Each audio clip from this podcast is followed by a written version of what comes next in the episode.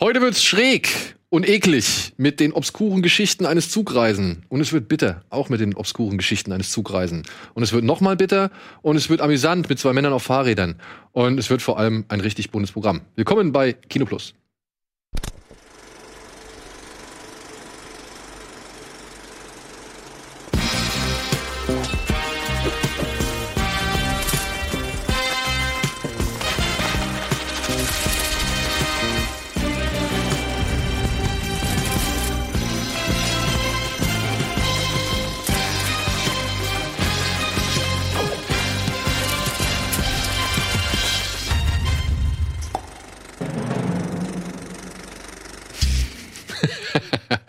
Und herzlich willkommen zur aktuellen Ausgabe Kino Plus mit Antje und mit Simon. Und es geht natürlich um die obskuren Geschichten eines Zugreisenden, falls ich das denn eben ein wenig verschluckt habe. Es tut mir leid. Und tatsächlich muss ich euch um einen Gefallen bitten. Ich werde Scheiße, ich habe es tatsächlich schon gesagt und ich habe es jetzt nochmal gesagt. Ich habe einen tatsächlich Counter. Ich muss meine, Ach, tatsächlich. ja, ich muss jetzt meine Kasse hier mal äh, von Prämisse auf tatsächlich Bist du umändern. Oder was? Der sagt auch sehr gerne tatsächlich. Ich aber auch. Ist ein schönes Wort. ist ein schönes einfach. Füllwort, ja. Ist ein schönes Füllwort, aber offensichtlich gab es dann doch hier und da ein paar, sag ich mal, Irritationen durch dieses Wort, das ich so oft benutze oder es wurde mir nahegelegt, ich benutze es zu oft. Und dementsprechend versuche ich das ein bisschen zu reduzieren und wenn es denn so schmerzhaft sein muss, dann mache ich es dann eben mit Geld. Okay. Aber für uns gilt das nicht. Für euch gilt das nicht. Dann können wir ja tatsächlich sagen, was wir wollen. Kannst du. Kannst Wir du. kriegen dich doch Aber für euch, für euch gilt weiterhin Prämisse. Okay. Das ist Ja? okay. Ich habe es ja einmal nur gesagt bisher. Da man auch Grundidee sagen kann, habe ich überhaupt keine Probleme damit. Genau, Grundidee kann man weiterhin sagen. Ich meine, ich werde wahrscheinlich öfter jetzt Prämisse sagen, aber ich versuche dieses Wort mit T, das Okay. T-Wort, versuche ich jetzt zu vermeiden. Okay. Beziehungsweise, ich möchte eigentlich nur darauf achten, wie oft ich das wirklich sage. Ja? Mhm. Und wenn ich es wirklich oft sage, dann muss ich eingestehen, ich muss es reduzieren. Aber wenn es jetzt vielleicht irgendwie auf zwei Stunden acht oder zehn Mal sind, muss das, ich auch sagen, das sind könnte ja man vier damit eigentlich tatsächlich pro Stunde. Das ist ja völlig in Ordnung. Ja, oder? Ne? so, ihr Lieben. So viel dazu. Gut. Und ich würde gern tatsächlich die Gelegenheit. Ja, schnell. Das zieht sich heute komplett durch. Ich schon kommen. Ich würde diese Gelegenheit gerne nutzen, um eine kleine Ankündigung zu machen. Auf die werde ich nachher noch mal eingehen oder die werde ich nachher noch mal wiederholen. Aber ich glaube, jetzt am Anfang ist es schon ganz gut, denn, liebe Leute, wir werden nächste Woche keine Folge Kino Plus haben. Da ist Gamevasion beziehungsweise die Gamescom. Und da sind die Studios belegt, da sind die Slots belegt, da ist halt viel, viel Action hier und dementsprechend wird es keine reguläre Folge Kino Plus geben. Aber die Sache ist, nächste Woche läuft Tenet an. Und wir haben Meine den, Ironie. Ausgerechnet in der Woche. ja. Und, und in der Folge, in der Woche des größten Blockbusters des Jahres, haben wir keine Sendung. Na gut. Aber wir versuchen, wir haben schon alles in die Wege geleitet. Wir versuchen, einen kleinen Spezialtalk aufzuzeichnen, um eben ein bisschen uns zu dem Thema auszutauschen. Denn wir wollen natürlich über diesen Film reden und wir müssen über diesen Film reden und es, es gibt viel zu reden. Mhm. Deswegen, ja, hoffen wir, dass wir nächste Woche einen kleinen Spezialtalk präsentieren. Vermutlich dann nur online. Aber das ist halt unter den Umständen nicht anders möglich. So. Jetzt tust du erstmal das Geld da rein. Denn nur rausholen? Äh, pass auf, ich mach's mir ein bisschen kleiner. Sonst habe ich so schnell kein Geld mehr. Ich habe schon so viel eingezahlt, ich kann das machen. Zack. Gerade mal, grad mal was gucken, ob ich hier nicht noch Kannst du einen verloren Einkaufschip da rein? Meine Notizen. wo sind Ich die kann mal Einkaufsschub. Nein, das mache ich nicht. So, zack. Wenn diese Hand am Ende leer ist, weiß ich, ich habe ein Problem. So, Simon sucht noch seine Notizen, denn Simon war fleißig und hat ziemlich viel geguckt, was heute in der Sendung thematisiert wird. Deswegen mache ich einfach mit dir, Antje, weiter. Was hast du zuletzt? Nee, was hast du doch? Was hast du zuletzt gesehen? Außer Tenet, meinst du? Außer Tenet, ja. Ich habe gestern zum, keine Ahnung wie vielten Mal, Ring geguckt. Einfach, weil ich mal wieder Bock drauf hatte. Und es ist, glaube ich, schon ein halbes Jahr her, dass ich ihn das letzte Mal gesehen habe. Und ich kann ein kurzes Update geben. Ist immer noch der beste Horrorfilm aller Zeiten. Okay. ähm, also ich, ich liebe den abgöttisch. Ich liebe diese Mischung aus wirklich gutem Horrorfilm, aus Krimi, aus Charakterdrama, wirklich aus allem. Und es ist für mich der Inbegriff eines Films oder äh, zeigt für mich zu 100% perfekt auf, wie man nicht natürliches Grauen, also ist ja kein Serienkiller oder so, sondern es geht ja von etwas Übernatürlichem aus, wie man das perfekt in die Realität holen kann und wie man sich komplett auf fast schon wissenschaftlich, in diesem Fall ja journalistischer Ebene damit auseinandersetzen kann. Und das ist, finde ich, noch keinem Film so gut gelungen wie dem. Aber wir reden von dem Gore Verbinski. Ich rede von dem genau, weil ähm, ich da sagen muss, ich finde das Remake besser als das Original. Und äh, liebe Gore Verbinski ja ohnehin. In diesem Fall, ich finde, wenn er sich so ans Genre traut, dann kann ich mich in den Welten verlieren. Ich habe auch gestern gemerkt, wie einige Kamerafahrten später eins zu eins in Cure for Wellness übernommen wurden, wenn es so mit um Autosequenzen geht und so. Es war wirklich, kann man die beiden Szenen nebeneinander halten, das sind genau die gleichen. Und äh, die gleichen Einstellungen und so. Und äh, ich liebe diesen Film sehr. Wie ist denn das mittlerweile so? Ich meine, von wann ist der? 2001? 2001. Ja. Wie ist das mittlerweile so mit den, ja, den wenigen digitalen Elementen? Nach wie vor finde ich äh, absolut auf der Höhe der Zeit. Ist ja nur sehr wenig. Ja, genau. Ist nur sehr wenig. Ja. Hast du gesagt, nicht? ich? Genau. Das habe ich gesehen und ich habe momentan ein Guilty Pleasure. Ich gucke auf Netflix einmal täglich, weil ich abends äh, tatsächlich so eine Viertel, Dreiviertelstunde Zeit habe. Unsolved Mysteries. Das ist Aha. quasi eine hochwertig produzierte Aktenzeichen XY international Serie. Äh, von den Produzenten aber von Arrival und Stranger Things. Also da sind auch große Leute dabei. Und es geht um, ja, wie der Titel schon sagt, ungeklärte Vorkommnisse. In den ersten vier oder fünf Folgen sind es Morde oder Vermisstenfälle.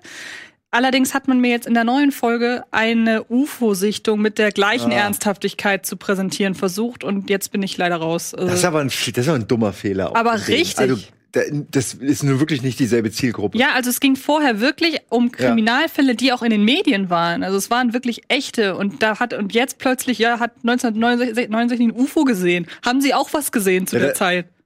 Haben Sie denn, haben Sie denn, naja, irgendwelche, weiß ich nicht, Zeitschriften oder TV-Aufnahmen, Sie Nein, irgendwie also es, unterstützen wollen? es ging wohl damals auch durchaus an die Presse und auch an die Polizei. Das hat aber keiner verfolgt. Warum bloß? Verstehe ich gar nicht. ja, warum schade, bloß? Weil es zerstört wirklich dann auch die, direkt Ja. die anderen Ja, Folgen. Man, kann, man denkt so, okay, wenn ihr irgendwie da in derselben Leiste irgendwelche Aliens habt, will Ja. ich, kann ich euch nicht mehr ernst Das nehmen, als das, was schade. ihr da versucht. Dabei sind Glaubt ihr etwa nicht? Das, das wird dann so X-Factor-mäßig. Moment, vielleicht waren die Aliens, haben die Leute entführt, die da. Also vielleicht gehört das einfach zusammen. ja, Vielleicht genau. sind eben die Aliens Und das kommt in der letzten Folge raus. Mir fehlt nämlich nur noch eine. Das auch noch- Haben Aber- Sie uns das wirklich die ganze Zeit Okay, geglaubt? aber es gibt jetzt Unsolved Mysteries, heißt es. Hm? Lösen Sie auch ein paar der Nee. Mysteries? Nicht eins. Nicht eins? Was ich, also das kann man richtig, das kann richtig, richtig nerven. Kann ich auch voll, vollkommen verstehen, wenn jemand sagt, ich gucke mir doch nicht eine Dreiviertelstunde die Ermittlung zu einem mysteriösen Fall an und am Ende kriege ich keine Auflösung. Ähm, ich finde das aber durchaus spannend, weil an sich die Fälle teilweise schon wirklich sehr gut sind. In allein in der ersten geht's um das Verschwinden und später das Wiederauftauchen eines jungen Mannes, der auf einem Hoteldach gefunden wird ähm, oder, oder beziehungsweise der durch ein Hoteldach irgendwie eingebrochen ist, in einem Winkel, der überhaupt keinen Sinn macht, dessen Handy und dessen Brille noch heile ist, der aber sonst komplett oder Körper komplett zerstört ist. Also das ist schon, das wird schon dem Mysteries durchaus gerecht. Nur wie gesagt, jetzt mit den Alien, ich frage mich, wie Ja. die das mit den letzten, mit der letzten Folge noch retten wollen. Mein erster Gedanke war jetzt auch ja direkt wette- Alien. Die haben den halt einmal durch Ich die wette, die setzen diesen Bezug, ey. Das wäre zu geil. Nee, Und am Ende war es alles nur fiktional. Guck's Ja, bitte genau. noch zu Ende, weil vielleicht ja, ist es wie ja genau eine das. Folge fehlt mir, glaube ich, noch. Aber es, da ist auch ein Fall bei, der wirklich lange in den Medien war, über einen Mord an einer französischen Familie, ähm, wo halt der Täter aller Voraussicht nach der Vater ist, der aber verschwunden ist, wo das auch wirklich durch die Medien ging und so weiter. Die zeigen auch Ausschnitte von damals. Das ist alles schon durchaus. Bis, bis zu den Aliens dachte Ja, ich, ich, coole, cooles Format. ja, So. wahrscheinlich wollen die einfach mal gucken, wie es ankommt. Ob Ja. die Leute vielleicht auch die Alien-Folge gucken. Genau, dann machen sie nur noch das. Also Das kann gut passieren, ja, ja. Ja. Wenn das irgendwie dann 20% mehr gesehen haben, hast du Genau, dann beim nächsten ja. Mal Unsolved Alien Mystery. Es wird halt auch zunehmend ein bisschen trashiger bei Netflix, muss man halt auch mal so sagen. Ja, weil ich glaube, die merken halt auch, dass die Leute, also bestimmte Leute einfach auch jeden Mist gucken. Hm. Und äh, ja, ist halt schade, aber das ist leider das Problem der Welt generell, ne? dass die Ansprüche einfach nicht hoch genug sind. Ja, da kommen wir ja später noch zu. Stichwort Oder Shuffle-Funktion. immer breiter werden. Immer breiter werden. Ja. Was hast du zuletzt gesehen, Simon? Außer den Film, Ja, ja, genau. Ich habe gestern, ich hab mir gestern alle Filme von heute wirklich reingewirkt, aber es war sehr interessant, weil der ganze Tag war irgendwie im Zeichen von Kino Plus.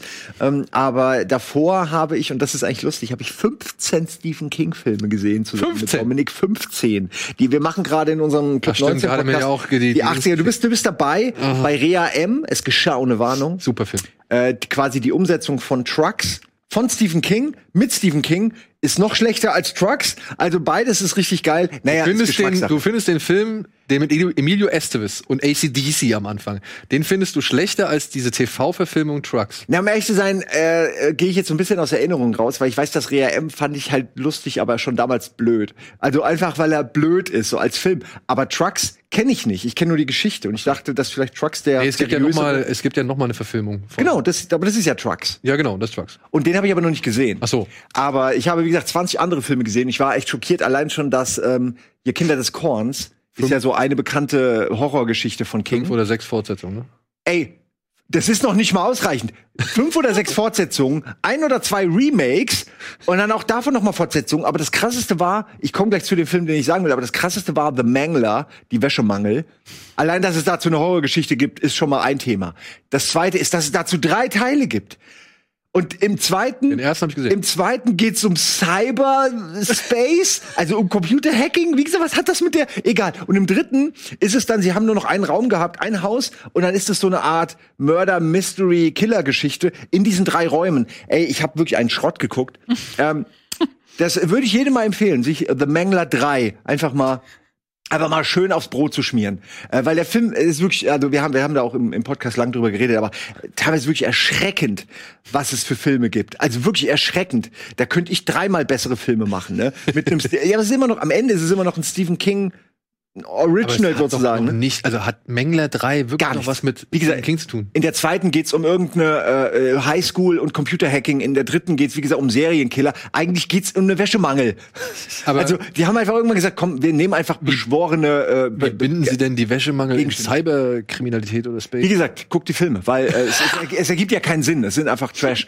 Was ich aber sagen wollte, was meiner Ansicht nach einer der besten dieser wirklich 15 Filme war, die ich da eine Woche lang geguckt habe, und wir haben auch über alle geredet, bin froh, dass ich die 80er, 90er damit jetzt durch habe, war, und da wusste ich nicht mal, dass die gibt, die Director's Cut-Variante von ähm, äh, Lawnmower Man, Ah, also Rasenmähermann. Rasenmähermann. Was ja eh eine ganz komische Geschichte ist, weil der Rasenmähermann ist eigentlich eine Kurzgeschichte von King, wo jemand, der halt Rasen mäht, irgendwann anfängt, sich hinzusetzen und den Rasen zu essen. Und das ist einfach sein Ding. Er isst den Rasen. Und wenn du den zu dir holst, frisst er dir deinen Rasen leer. Also eine ganz andere Geschichte als diese Cyber-Job-Geschichte, äh, die dann im Film kam, was okay ist, weil es eben Hollywood-Produkt ist und eben um Virtual Reality geht. Also was ganz anderes. Und damals echt der Shit war, ne? Das ist es. Und dann habe ich jetzt, ich fand das damals okay, wegen den ganzen Virtual Reality Bildern und so computergenerierte Szenen waren cool. Pierce Brosnan, Pierce Brosnan, ne, also auch nicht unbedingt schlecht. Jeff Fahey. Ähm, genau, also es sind schon eigentlich ist okay. Der Director's Cut macht dem Ganzen aber finde ich äh, macht da noch mal irgendwie gibt einfach ein bisschen mehr Fleisch und du kannst so diese also es ist ja so, dass dieser Wissenschaftler äh, gespielt von Pierce Brosnan äh, quasi für das Militär so eine Art ähm, ja so eine Mischung aus Virtual Reality und Medikamenten äh, erfindet, die dann wiederum Leute oder in dem Fall Affen schlauer macht. Der Affe rastet aus, bringt Leute um, dann denkt er, okay, nächster Schritt, Mensch. Und dann nehmen sie diesen äh, geistig minder bemittelten äh, Rasenmähermann, der super nett ist, Cyber äh, Job, also netter, äh, einfach ein netter Kerl, der aber, äh, wie gesagt, wie immer halt von seinen Leuten gemobbt wird. Es ist so typisch King. Simple der. Priester ist, ist, ist jemand, der ihn irgendwie gerne verprügelt. Äh, um, drumherum sind nur Hillbillies, die ihn ständig blöd anmachen, so alles typisch King.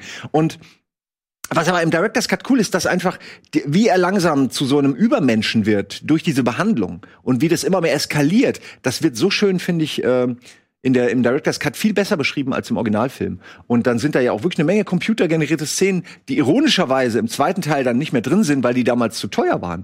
ähm, und das ist halt geil, weil heute ist das natürlich Crap. So, Der man zweite war aber auch dann direkt äh, Direct to Video, ne? wie gesagt, den zweiten brauchen wir eigentlich gar nicht. Das hat dann auch alles nichts mehr. Da ist dann, also da ist dann Cyberjob wieder am Leben, ist ein anderer Schauspieler, da hat er dann so einen Michael Jackson Anzug an und sitzt die ganze Zeit in so einem, in so einem, in so einer Kuppel und ist die ganze Zeit im Internet, aber man sieht halt nichts davon, ne? Und ganz komisch. Aber ähm, visionär, weil sie machen am Ende von Rasenmähermann 2 machen sie äh, Deepfakes und äh, ersetzt, also äh, Cyber Job spielt quasi die ganzen Anführer der Welt und, und bringt die Welt dadurch in so eine Art Chaos. Was total interessant ist, weil es ist ja wirklich so diese Deepfake-Thematik, ne? Lange, lange bevor das Thema überhaupt bekannt war, dass es sowas geben könnte. Äh, fand ich ein coole, cooler Ansatz, aber wie gesagt, der zweite ist furchtbar. Erster kann ich empfehlen, wenn ihr den damals nur noch so vage in Erinnerung habt, guckt ihn ruhig noch mal. Weil Sind der mehr- hat mehr, der hat ein paar richtig schöne Szenen. Auch da gibt's eine Virtual Reality, so eine Art Vergewaltigung, könnte man sagen. Also im Cyberspace, eine geistige Vergewaltigung, wenn du so willst. Und die ist auch cool dargestellt. Also ich bin echt überrascht, dass das irgendwie gut gealtert ist, obwohl es das niemals hätte tun sollen. Ja.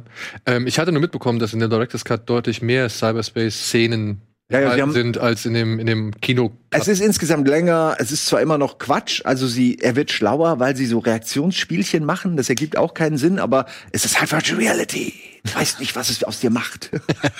Ich kann mich nur. Ich kann, also ich weiß, wie er den Rasen mäht, ich weiß, wie er diesen komischen äh, Tron-ähnlichen Anzug dann immer anhat, wenn er in diesem Rad oder genau, drin steht. was ist auch geil gemacht, die haben dann so, so ein 360, ähm, wie nennt man die, so ein Gyro-Ding, Ja, ne, genau. wo du halt dich So- drehen kannst. Oder so Zentrifuge, was Ey, das gibt's heute noch nicht für VR, ne? Das wäre immer noch geil, sowas zu Ja. haben. Und ich weiß noch, wenn er dann am Ende oder gegen Ende sich völlig in den Cyberspace begibt und dann seine menschliche Hülle, Irgendwie wird die eingesaugt. die schrumpelt zusammen wie so, eine, zusammen. wie so eine Sexpuppe. Und, und dann liegt sie irgendwie so am Boden. Das sah so schäbig aus. Aber ich fand den auch charmant. Ich habe den im Kino ein gesehen. geiles Ende. Also halt wirklich ein geiles Ende. Ich habe den im Kino gesehen tatsächlich. Also dann halt in seiner ja, ich auch. Scheiße. Ach, du. Ne? Du kannst auch sogar sagen. Ich habe den sogar im Kino gesehen. Es ist, du kannst auch äh sagen. Ja, es in sind eh diesem einfach Fall nur, bedeutet, Ja, und das ist nämlich der Grund. Ich möchte äh einfach Vermeiden. vermeiden. finde ich gut. Richtig. Ich möchte einfach äh vermeiden. Deswegen benutze ich diese Füllwörter, Füllwörter, weil ich find's doof, wenn man immer die ganze Zeit äh, äh, äh. Völlig richtig. Ja. Du, hast schon den. Schritt hast du schon gemacht. Jetzt musst du nur noch die Ja. Anderen Füllwörter. Jetzt muss ich mehr Füllworte, äh, Füllwörter variieren, ja, Ja, beziehungsweise genau. Mir noch einen größeren Füllwörter, Füllwörterschatz aneignen, damit ich das irgendwie besser abwechseln kann. Hast du denn damals vielleicht den Film gesehen? Ist wahrscheinlich überhaupt nicht Nein, den Thema, nicht. Ich ne? wollte dich gerade fragen, ob auch Thinner dabei war bei deiner. Äh, Müsste nein. Auch, müsste der nicht auch da? Der kommt aber später. Der ist komischerweise danach erst, nach diesem ganzen Hype an Okay. Filmen ist der gekommen. Ich glaube, der kam sogar erst, der kam sogar nach Mengler und sowas, kam Thinner erst. Ja, Weil mit dem habe ich tatsächlich ähm, eine. Ich denke die ganze Zeit, das gilt, gilt für mich ja gar nicht, diese Regel. ähm, mit dem habe ich eine sehr witzige Geschichte, weil das war der erste, der allererste Horrorfilm, den ich gucken wollte. Äh, Ich dachte mir, ich traue mich das. Irgendwie da war ich, keine Ahnung, wie alt ich da war. Elf. Und ich fand Horrorfilme immer schon faszinierend, wollte die aber nicht gucken. Und das hat mir dann, der Film hat mich auch darin bestätigt, noch keine Horrorfilme zu gucken. Der lief nämlich irgendwann abends, weiß ich nicht, ist ja jetzt auch nicht ab 18 oder so, lief irgendwie kurz nach äh, äh, 22 Uhr. Und habe ich eingeschaltet, der beginnt ja mit so einer Autofahrt, wo der Typ dann eine Frau überfährt, war es, glaube ich, ne? Ich habe Ja, das schon ewig her. ähm, ja, ja. Aber nur überfährt einmal diese- gesehen, leider. Also, Genau. Er fährt diese, überfährt diese Roma, äh, die Genau. alte Roma-Frau, Stimmt, die, und sie die ver- verflucht ihn dann. Also Richtig, genau. nicht die Oma, nicht die Frau, sondern er, das Kind oder die Tochter überfährt er aus Versehen, weil seine Frau ihm gerade während der Fahrt einen bläst. Das ist so die Geschichte dahinter. Genau, kann sein. Jedenfalls habe ich nur noch im Sicher. Kopf, das habe ich mir gemerkt. jedenfalls habe ich nur noch im Kopf, dass die, das letzte Bild, das diese Szene ja abschließt, die Scheibenwischer sind, die das Blut von der Scheibe wischen. Ja. Und diese Szene war zu viel. Und dann habe ich erstmal, weil da kam so ein ganz unangenehmer Sound noch dazu, das was richtig gruselig für mich war, als ich elf war. Das war auch Und- die schlimmste Szene schon. Und dann habe ich erstmal aufgehört mit Horrorfilmen, bis ich 18 war. so. Ja, Das- kann man nicht verdenken. Das Dinner hat mich sehr geprägt auf dieser Ebene. Ich Krass. habe den nie zu Ende geguckt. aber die ich das Idee, ey, der, der Roman und die Idee ist toll. Er wird einfach immer dünner. Mhm. Ist einfach ein geiler Fluch, weil er ist ein dicker Typ. Ne? Am Anfang freust du dich noch, alle bewundern ihn, denkst du, oh, geil, ich bin der Typ. Und dann irgendwann merkst du, okay, jetzt wird's zum Problem. Und dann versucht er eben. das hat der Darsteller, aber der Hauptdarsteller aber damals ziemlich gut gemacht, fand ich. Äh, ich weiß gar nicht mehr, ich muss, muss ihn mir mal angucken, aber ja, stimmt, man sieht's physikalisch tatsächlich, wie er, wie er immer, Mhm. Immer dünner wird. Also es ist geil gemacht eigentlich, ähm, die Geschichte finde ich. Ist auch wirklich so, das sind die, ist ja Richard Bachmann gewesen, nicht King, ist ja quasi sein alter Ego, Mhm. wo die krasseren Geschichten, die absurderen Geschichten, meiner Ansicht nach auch die besseren Geschichten rauskamen. Und die irgendwie. Die waren noch simpel und geil. Und die waren auch so ein Stück kompromissloser Ja. und gnadenloser und schnörkelloser vor allem. Ne? Also Ja. wenn Der hat sich da King irgendwie gemacht. bei S, weiß ich nicht, ein halbes Kapitel über den Kühlschrank da schreibt, Mhm. äh, in dem da irgendwelche Exkremente und Köpfe und sonst irgendwas liegen, das, sowas gab's bei, bei Bachmann nie. Und das war alles so immer präzise, kühl, auf den Punkt. Amok zum Beispiel ähm, war auch nur so ein dünnes Buch eigentlich, aber das Die sind alle, genau. Die sind, das finde ich so toll. Das ist, als ob er, während er eine große Geschichte hat, geschrieben hat, irgendwann so, noch schnell nebenbei was rausgekotzt hat, was er irgendwie einfach nur, damit es weg ist. Und die hat er dann unter Bachmann veröffentlicht und so kommt's auch rüber. Also es ist echt, ich kann es sehr empfehlen. Also alle Bachmann-Bücher sind top. Vor allem liest dir mal, und es dauert nicht lang, liest dir mal das Original zu Running Man an. Okay. Das ist, äh, finde ich, hat ein so viel geileres Ende. Ich Das erinnere ist mich echt an bizarr. eine. Das habe ich nämlich als eines der wenigen noch nicht gelesen, weil ich nur den Film kannte. Ja, aber Freu das, ich mich richtig das drauf. Original von, also das Buch, äh, Todesspiel heißt es, glaube ich. Das Todesspiel, ja. Und das, also, das ist wirklich als Buch nochmal eine ganze Ecke geiler. Okay. Also ich bin ja tatsächlich überhaupt nicht so der Leser, aber ich habe, ich erinnere mich an eine Kurzgeschichte von, ich hoffe, das war von ihm, wo er aus der Sicht einer Person, die vermeintlich tot ist, die Obduktion schildert. Uh. Erinnerst? Es Das- war aus Nein, einer ich- Kurzgeschichte. ich, wü- ich wüsste, wenn ich die gelesen habe, aber das klingt total Oder war gut. das vielleicht am Ende der Typ von äh, Hellraiser? Könnte auch Clive Barker. Ich wollte gerade sagen, Clive war auch Eher Barker. so ein bisschen zu Clive es Barker. kann kann auch Clive sein. Barker sein, ja. Aber Muss ich ich mal nicht sicher. herausfinden. Weil es gibt zum Beispiel eine, ein, eine Geschichte von Clive Barker, da geht es um ein Leichentuch.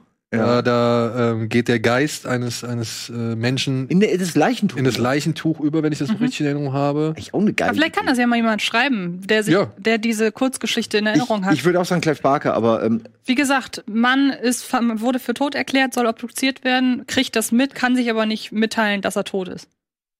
kennt ihr diese Crypt Keeper Folge, wo auch die aus der Sicht einer Leiche erzählt wird, die auch noch aussieht wie Humphrey Bogart, irgendein so ganz komischer Meta-Gag. Und du siehst dabei immer nur die Position, du siehst quasi immer so, ne, die Leiche und dann dann äh, erlebt der ganze die ganze Serie, die ganze Folge äh, ist quasi aus seiner Sicht. Und manchmal fällt sein Kopf halt vor so einen Spiegel und dann siehst du halt, dass er irgendwie aus irgendeinem Grund so aussieht wie Humphrey Bogart oder so. Und es hat so ganz absurde, aber es ist eine mega geile Idee, weil es geht um diese Leiche und darum, äh, wie kriegen wir die Leiche weg? Und die Leiche ist einfach, und ich weiß noch, die, die fängt an mit einem absoluten Horror-Setup.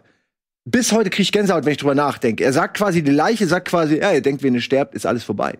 Nee, nee, ihr, ihr kriegt alles mit. Oh Gott. Die Schmerzen, die Gedanken, alles. Ui. Und dann fängt quasi das an, ne? Oh, da habe ich bis heute Albträume, weil das ist mein absoluter Albtraum, dass es genau so ist, ne? Aber das ist krass. Also auf einer Serienlänge funktioniert es wahrscheinlich deutlich besser. Im Film wüsste ich es nicht, aber es ist lustig zu sehen, weil was du geschrieben hast, das immer nur so die Perspektive der Leiche, Mhm. das gibt, das habe ich damals. Wo war ich da? Da war ich in Berlin im Deutschen Filmmuseum, da wo sie Metropolis auch ziemlich groß präsent haben. Da haben sie auch einen Abschnitt von Vampyr, heißt der. Auch Aha. ein deutscher Film aus den 30ern. Und da war das, da gibt es eine Szene, da wird eine Leiche, glaube ich, zum Friedhof getragen. Und du siehst halt die ganze Zeit ihren Blick aus dem Sarg raus Oh, schön. wie sie halt an der Allee und so vorbeigetragen wird. Und das ist äh, interessant zu sehen, wie sich solche Ideen dann doch über so viele Jahre noch hinweg tragen. Geil. Wir müssen einmal kurz Werbung machen. Okay, darf ich noch eine Sache sagen? Ja. Nur kurz, um es zu erwähnen, äh, weil ich das auch gesehen habe bei diesem King-Marathon. Nightmares and Dreamscapes kannte ich noch gar nicht. Kennt ihr das vielleicht? Ich habe das Buch. Äh, ja, und da, da gibt's einen Film zu und äh, da ist auch diese Geschichte, wo dieser, wo dieser Mafia-Killer oder so gegen so eine Spielzeugarmee antritt in seinem Penthouse. Mua. Wirklich, ich hätte nicht gedacht, wie geil das sein kann. Weil das so ein bisschen quatschig ist, aber wer das, wer irgendwie diesen Film zufällig findet, äh, ich finde ihn sehr empfehlenswert, weil das echt mal irgendwie ein Set, ist ein sehr einfaches Setup ist, was aber dann wirklich konsequent zu Ende gedacht wird, mit einem guten Schauspieler, echt gut. Nightmares Ja. and Dreamscape. Dreamscapes nach den Geschichten Genau, das ist eine Dreamscapes Kurzgeschichtensammlung. nach den Geschichten von Stephen King. Ja, Hat das einen deutschen Titel? ja, das ist jetzt hier der deutsche Titel. Ja. Ach so. Und ist bei TNT mal gezeigt worden, beziehungsweise bei Premiere. Ja, Das kann man sich auf jeden Fall mal merken. Ach, guck mal hier, mit William Hurt unter anderem. Und wer wirklich Und Claire alles genau Forlani, die habe ich will- schon lange nicht mehr gesehen. Haha, und William H. Macy. Nicht schlecht. Ron Livingston. Echt, da war William H. Macy dabei? Muss ich gerade überlegen, weil ich gar nicht mehr wüsste. Also, das sind alles Schauspieler. Vielleicht ist es auch eine Serie, die du heute in Filmform gesehen hast? ne, es, waren, es war, glaube ich, eine Geschichte von mehreren in dieser Sammlung. Ah, okay. Naja, Cool. Wir machen einmal kurz Werbung und melden uns gleich zurück mit den Kinostarts der Woche.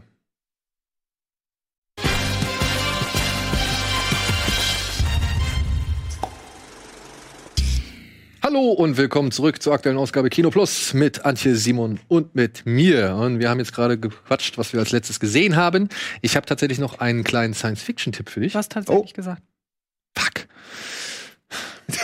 du bist aber auch wirklich Ja, tut mir leid. gnadenlos. Jetzt. Wenn Gehört dir, wenn- da, gehört dir das, das Sparschwein oder ist das irgendwie, du das mit Aber raus? das waren jetzt, das war jetzt das zweite Mal, dass ich was da reingeschmissen habe, ne? Ich glaube schon zwei oder drei. Nee, ich glaube dreimal jetzt. Dreimal jetzt.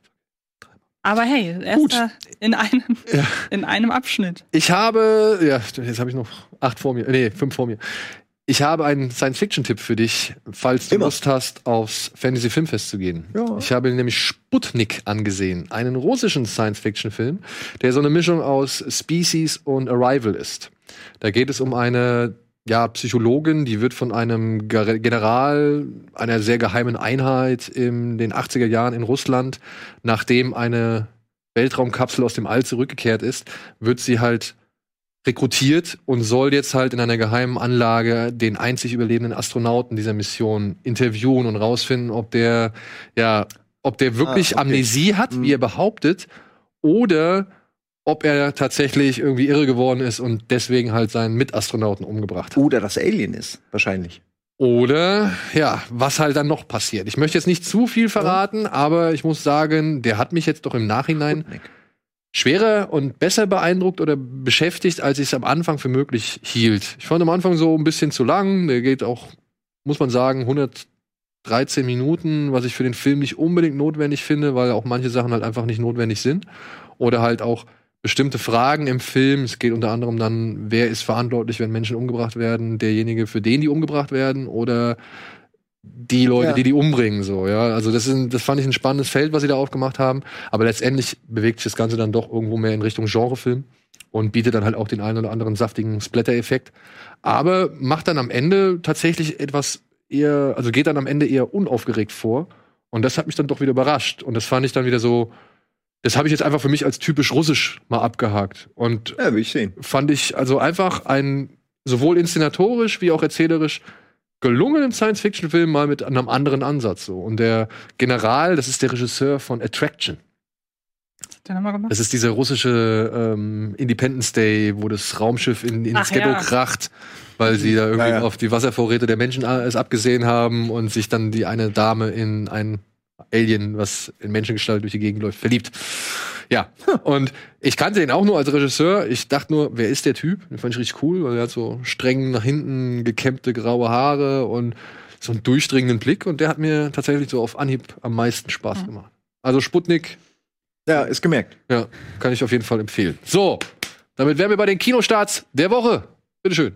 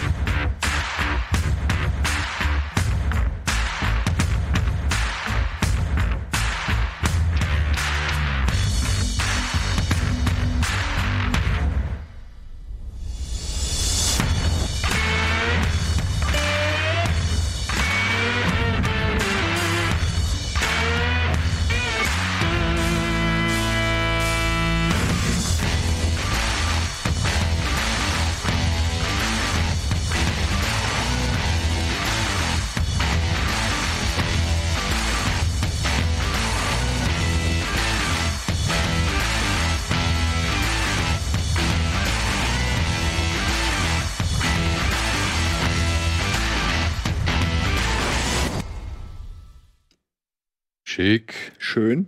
schick, schick, schick, schick. Ja, heute, liebe Freunde, gibt's tatsächlich, finde ich, ein sehr unterschiedliches, aber doch starkes Programm. Also ich weiß jetzt nicht, wie es euch geht, aber ich muss sagen, da waren schon ein paar Filme dabei, die würde ich jetzt schon als harter Tobak Ja. einstufen. Ja. Und aber auch als Überraschung und als hätte ich jetzt, sag ich mal so, nicht auf dem Zettel gehabt, aber dadurch, dass ich sie gesehen habe, war ich dann doch erfreut, dass ich sie sehen konnte. Also da haben wir, finde ich, doch ein paar Filme dabei. Ich würde gerne nur eine Sache noch mal kurz loswerden. An diejenigen, die ähm, ja öfter mal gefragt haben, könnt ihr nicht mal häufiger die Filme oder die Titel einblenden über die Filme, die ihr gerade redet, beziehungsweise die Namen von den Filmen einblenden, die ihr, über die ihr gerade redet. Wir reden am Anfang immer über etwas, was wir nicht vorher wissen. Ja, also das, was jetzt Simon und Antje vorgestellt haben, das wusste ich vorher nicht, das ist frisch. Deswegen kann man das nicht betiteln. Und über das, was wir jetzt reden, das wissen wir, das haben wir schon vorher festgelegt, das wird hier und da immer wieder eingeblendet. Ihr könnt aber auch, wenn ihr das auf YouTube guckt, auf der Leiste entlang gehen. Und da tragen wir nachträglich ein, über welche Filme es gerade geht. das ist ein neues Feature. ne? Das ist ein neues Feature, genau. Ja. Wenn ihr auf die Leiste klickt und dadurch, dass wir Timestamps jetzt mittlerweile wirklich bei jeder Folge angeben, könnt ihr auf dieser Linie nachgehen und könnt dann sehen, welcher Film gerade Thema ist. Wir bemühen uns wirklich, zu jedem Film, den wir näher besprechen, den Film auch dann zu benennen. Aber hier und da kommt im Gespräch natürlich immer mal wieder ein anderer Film zur Sprache oder wir reden halt oder wir vergleichen mit anderen Filmen. Und dann wird es natürlich schwierig, da mal irgendwie einzuwerfen oder Ja. zu betiteln, welcher Film das ist. Das können wir einfach nicht. Das müsst ihr uns nachsehen. Ansonsten versuchen wir halt, so gut es geht, euch die Informationen jetzt mit Hilfe der Timestamps oder halt bei der Besprechung der Kino Plus, also der Kinostarts, ähm, mit Hilfe von Bauchbinden oder eben Einblendungen zu erleichtern. Also wir versuchen wirklich darauf zu achten, aber in einem so differenzierten Maße ist es uns einfach nicht möglich. Das tut mir sehr leid, aber ich hoffe, ihr könnt jetzt mit diesem Feature dann etwas besser arbeiten. Ihr müsst einfach auf der Leiste entlang gehen und dann seht ihr, was ihr oder worüber wir gerade sprechen. Und wir sprechen als erstes, würde ich sagen, das, wo Simon eben gerade aufgeguckt hat oder beziehungsweise sich gefragt hat. Schlingensief. Ah, ja, ich war irritiert, dass ich ihn gerade in dem Mix gesehen habe, weil ich ja weiß, dass er tot ist, aber du meintest dann, es gibt eine Doku über Genau. ihn. Und die habe ich irgendwie jetzt gar nicht gesehen. Nee, die haben wir auch nicht gehabt. Äh, es hieß, äh, es gibt eine neue Dokumentation, die heißt Schlingensief in das Schweigen hineinschreien und wurde von seiner Weggefährtin Bettina Böhler inszeniert. Die war vorher Cutterin oder beziehungsweise Editorin und ja, hat jetzt eine Dokumentation über ihn gemacht, die sich einmal komplett mit dem Mensch Schlingensief auseinandersetzt und halt so seine gesamten Stationen nachzeichnet. Er ist ein super interessanter Charakter. Auf jeden Fall. Da, also, schade, dass er schon wieder weg ist. ja, Naja, wirklich, ich meine, der war ja auch nicht so alt, ne? Also, ja, Nee. da hätte ja auch noch was kommen können. Also, Und ich weiß nicht, wie es dir geht. Ich fand die Doku tatsächlich sehr lange sehr interessant, weil mich halt so der gesamte Werdegang, wie er angefangen hat, wie er zum Film gekommen ist, was er für erste Sachen gemacht hat, so hier mit Buttgereit und sowas, so Exzesse im Führerbunker und so. Also ich weiß nicht, ob er Exzesse im Führerbunker mit beteiligt war, aber er hat äh, so ein paar Underground-Filme mit ihm zusammen gemacht. Und dann halt Deutsche Ketten. das ist ja Helge Schneider. ja, genau. Ein junger Helge Schneider. Ein junger Helge Schneider. Deutsche Kettensägen-Massaker, Chance 2000 und was dann alles kam. Ich muss aber sagen, je weiter er voranschreitet und je mehr dann halt auch er ein bisschen eingeschränkt war in seiner Arbeit oder das zu machen, was er eigentlich machen wollte, umso ja, weniger hat mich die Dokumentation dann fesseln können. Also ich weiß nicht, wie es dir da geht. Ja, in dem Moment passt, wo es dann ans Theater geht. Ich finde, das Ja. ist, als hätte die Person oder als hätte, ja, vielleicht meinst du das mit dem künstlerisch eingeschränkt sein, Ja, dass er dann, wenn er, wenn er auf der Theaterbühne inszenieren musste, und das hat er ja dann auch gerade für andere eher gemacht und nicht, hat sich ja nicht so äh, ausgetobt Ja. wie mit seinen eigenen Filmen, wo er machen konnte, was er wollte. Da hat man wirklich das Gefühl, da war er limitiert in seinem Schaffen und da weiß auch die Doku nicht noch mehr rauszuholen. genau, leider. genau. Ähm, ich muss übrigens die ganze Zeit, ich verwechsel den teilweise mit diesem Oliver Masucci-Film auch. Ich finde, das sind Ach so, Enfant terrible. Ja. ja, genau. Ähm, aber wie du gerade schon sagst, ist halt eine wahnsinnig interessante Persönlichkeit, die man auch, finde ich, teilweise, der war mit seinem Denken viel, viel vor, vielem voraus, Ja. was, was damals war. Das ist teilweise erschreckend, wenn man sich Sachen anguckt, die er so unterschwellig prognostiziert hat und jetzt sind die wirklich so. Also ich glaube, der lebt oder wir leben jetzt in einer Welt, von der er wusste, dass die bekommen. Weshalb das so schade ist, dass es, dass es Dass es ihm ihn nicht mehr so gibt. früh, Ja. äh, dass er Ja. so früh gestorben ist. Aber gerade so in der Anfangsphase, wenn es in dem Film auch wirklich darum geht, was der für Trash ja gemacht hat, dass da doch wahnsinnig viel hintersteckt und wie er sich in einzelnen Sachen verwirklichen konnte und so, das fand ich schon sehr spannend. Am Ende, ja, wenn eine Doku über eine Person es schafft, dass man noch mehr über sie wissen will, ich finde, dann hat sie immer ihr Ziel erreicht und das ist bei der so. Ähm, ich hätte tatsächlich dann den ähm, Theaterpart gekürzt und hätte mich noch mehr mit ihm als auch Aktivist beschäftigt. Ja. Also ich Film erst als am interessantesten finde ich ihn, finde ich die Doku, wenn es ums Film geht, dann ums Aktivist sein und dann ums Theater. Aber leider ist der Theaterpart ein bisschen lang. Aber selbst diese ganzen ähm, Dokumenta-Aktionen, hier tötet Helmut Bohl und was weiß ich, oder hier Freakstars 3000 und dann diese, dieser Big Brother-Container, den er gemacht Mhm. hat. Auch so Sachen sind alle spannend und es ist vor allem wirklich so schön, das jetzt in Bezug aufs Heute zu setzen. So. Und ja, hat mir auch gefallen. Gegen Ende raus ist es halt ein bisschen. Man muss Welche? sich mal überlegen, was der jetzt gemacht hätte bei den auch den technischen Möglichkeiten, die ihm jetzt gerade zur Verfügung stehen würden oder bei der Entwicklung der Popkultur, was der jetzt machen würde, Ja. wenn es den immer noch gäbe. Leider werden nicht alle seine, sag ich mal, doch eher trashigen Filme mit auf, Mhm. aufgenommen. Also da hat er noch ein paar mehr gemacht, äh, die ich auch gesehen habe, mit Udo Kier und was weiß ich. Aber immerhin, Deutsche Kettensägen Massaker ist ziemlich prominent. Sie kamen als Freunde und wurden zu Wurst. und Ja, kann ich noch nicht. ja, das ist, das ist, das ist, der, das ist der Begleittitel von dem Film. Und äh, Hätte von mir sein können. Und ja, also wer sich für den Mann interessiert, wer sich mal irgendwie für eine deutsche, sag ich mal, abseitige Regisseursgeschichte interessiert, der sollte sich bitte Schlingensief in das Schweigen hineinschreien unbedingt angucken. Und natürlich, wenn man auch wirklich auch interessiert ist, einfach an, Ey. wie er das Thema Kunst verstanden hat oder was er da gemacht hat, ähm, das sollte man sich angucken. Schöner Film. Vor allen Dingen, wenn man nur so diesen, ja, diese Mainstream-Trash-Sachen kennt, wie jetzt Talk 3000 oder so, oder, oder einfach nur ab und zu mal von ihm gehört hat, gedacht, ey, was macht der jetzt für, wieder für ein crazy Shit? Dass da viel mehr dahinter steckt, finde ich einfach, äh, finde ich gut, dass man das jetzt so ein bisschen mal sieht. Ja. Weil das ja auf Plattformen sind, hat man ja auch gesehen, die eigentlich kaum einer noch kennt Ich mein, oder hat. Oder eben, wer- wer hat das damals- Filme, wer hatten das? Ich meine, ich habe das damals live verfolgt hier in der U-Bahn, die, die, die Geschichte aus der U-Bahn raus. Ich hab's auch oder, gesehen, ja, ja. Oder, oder Aber es war schon ziemlich crazy. Als er da diesen Typen die Füße gewaschen hat, habe ich dann weggesappt, weil ich mir da, okay, ich bin zu, ich raff's nicht. Ja. Aber, aber halt eigentlich geil. Heute denke ich mir, was für eine geile Geschichte, wie, was er da gemacht hat, Ja. wie, ne? Oder, oder halt, oder halt äh, dann Break und plötzlich spielt im hinteren Abteil oder am, Abteilende spielt dann Natalie Teenage Riot so, ne? Und die knüppeln da halt voll ab und du denkst dir so, what the fuck? Er hat einfach absolut echtes Chaos. Der hat Ja. einfach echtes Chaos geliebt. Das, Aber auch vorher dieses Talk 2000, wo er dann in der, Ja. Mitte des, der, der, des Raumes saß und sich die Bühne so gedreht hat. Ey, die Folge mit Harald Schmidt, das werde ich nicht vergessen. Und da, ne, da sind so Sachen auch drin, das ist heute, glaube ich, gang und gäbe, das hat man damals einfach nicht so gemacht. Er sitzt da mit Schmidt und man sieht halt deutlich, wie er halt einfach nicht klarkommt. Ja, und er schwitzt. Er schwitzt einfach wirklich wie die Hölle, ja, weil Schmidt sitzt da ganz normal. Ja, ja, für den ist Für das- den ist es wirklich kein großes Ding so und versucht dem Mann auch irgendwie zu antworten, wie es ihm passt, ja.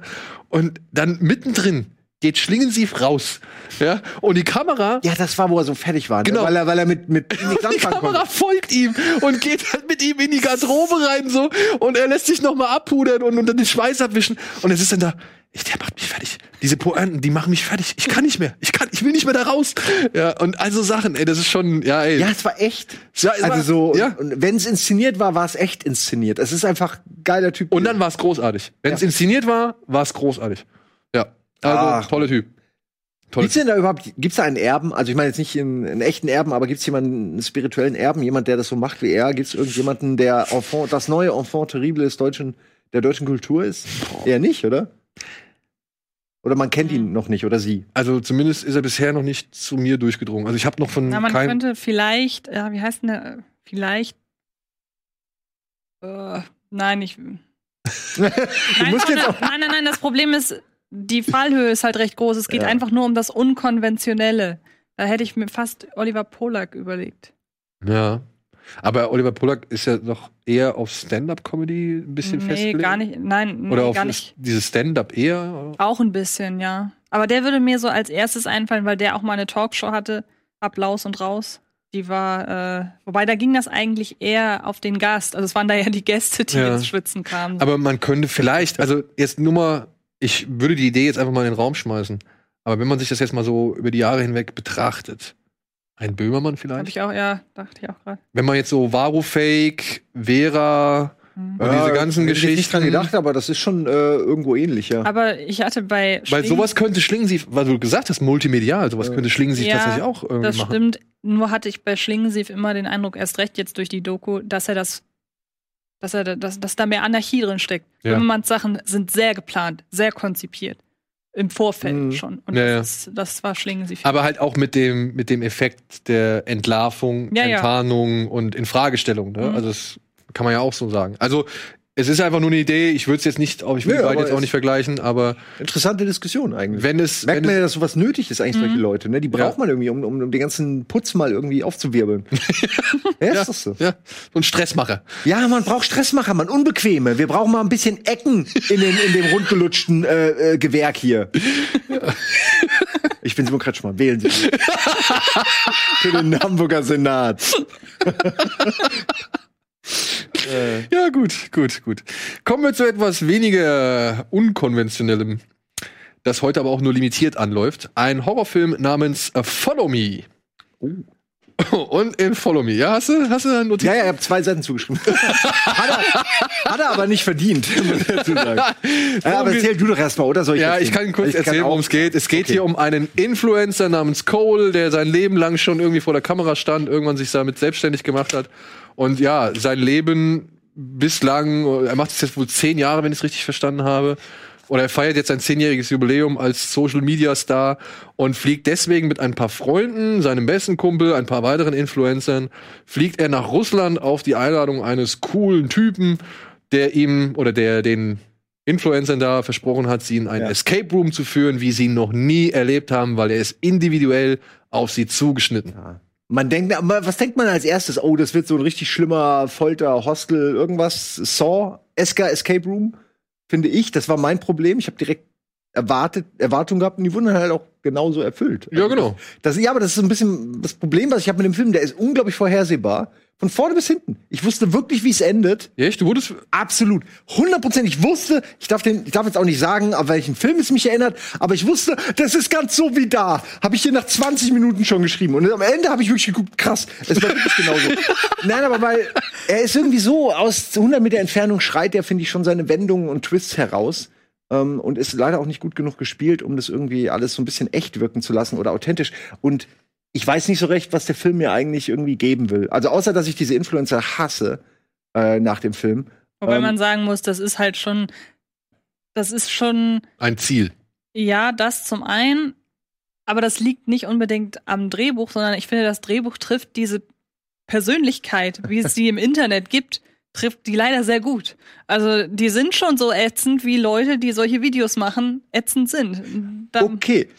Also am Anfang das mit den Jump Cuts und mit was das, wie der von sich überzeugt ist. Genauso Leute gibt es mit genau solchen Videos im Internet. Und ich gucke sie mir aber nicht an. Aus Aber du hast genau trotzdem genau die. Bildsprache und alles Genau, äh, aber ich muss mir diesen Film angucken, da kann ich ja nicht wegskippen. So. Ich fand das übrigens, ge- also ich fand es auch nicht toll, weil es ja genau das imitiert, was ich auch nicht so geil finde, Mhm. diese, dieses Influencer-schnelle Schnittgelaber und wir sind all, die Allergeilsten und wir haben so viele Follower und wir sind krass, weil wir so viele Follower haben. Das mag ich auch nicht, aber. This is gonna be lit, kids. Ja, Irk. Es ist wirklich, da zieht sich alles zusammen, aber sie haben es, finde ich, visuell sehr gut erklärt. Es ist, wir- wirkt wirklich wie, als würdest du ein, ja, halt so ein Celebration-Video auf Instagram gucken von so einem Influencer am Anfang und du Genau, kriegst Casey Neis- Neistat. Genau, weißt du? Casey Neistat, so könnte alles, äh, passt alles da rein. Wobei der ist mir sympathischer als, als die Figuren hier. Also es ist schon irgendwie, ich finde, gut gemacht. Du weißt direkt, wen du da hast und ob du die magst oder nicht. Und eigentlich kann der Film dann auch losgehen und auch gut werden. Wie gesagt, mein Problem ist so, ja, dass ich halt nicht genau weiß, äh, was der irgendwie Neues macht und wo er irgendwie was macht, was ich nicht schon gesehen habe. Und ich habe wirklich bis zum Ende gewartet. Ja, wie gesagt, man darf ja nicht mal über sowas reden, so was da alles passiert, aber ähm, ich bin mal gespannt, wie viele Leute den auch gucken und auch genau wissen, wie der weiter und wie er ausgeht. Ich, mehrere Könnte mir- Twists ich konnte vorhersagen. vorstellen, ich könnte mir vorstellen, aber dass der tatsächlich bei Tatsächlich. Oh fuck. Ah, Das war ein, das war ein tatsächlich mit Ansage. Der, Ja. Der Satz hat schon so angefangen, Ja. dass da ein tatsächlich rein muss. Ich könnte mir vorstellen, dass der bei Leuten, die, sag ich mal, nicht so viele Ansprüche an Horrorfilme stellen oder die vielleicht noch nicht so viel gesehen haben, dass der da richtig gut funktioniert. Weil er dann doch relativ saftig ist. An manchen Stellen. Obwohl ich die erste saftige Stelle im Nachhinein gesehen echt schlecht finde, weil sie überhaupt nicht mehr thematisiert wird. weil sie ja irgendwann von einer gewissen Sache ausgehen Mhm. und dann gar nicht mehr darauf Bezug nehmen. Und man sich dann halt fragt, ja oder nein? Und selbst wenn du die, die Zweifel hast, warum, wenn dir alles andere so wichtig ist in, dieser, in diesem Szenario, warum erwähnst du es nicht nochmal so? Oder warum fängst du nicht an zu kotzen zum Beispiel? Ja, Ja, ich meine, es fängt schon damit an, so viel kann man glaube ich noch sagen, dass dieser Top-Influencer dann in einem Raum ist, ganz am Anfang, ne, als das Escape Room losgeht, ne, da ist dann eine Leiche und mit dem X drauf und klar, er muss die Leiche aufschneiden, dann wühlt dann da rum. Und das ist schon irgendwie so, das war schon, das ist die erste wichtige Szene, finde ich, die gut gespielt und gut erklärt werden muss, warum der Typ das da halt macht. Weil er davon ausgeht, dass es fake ist.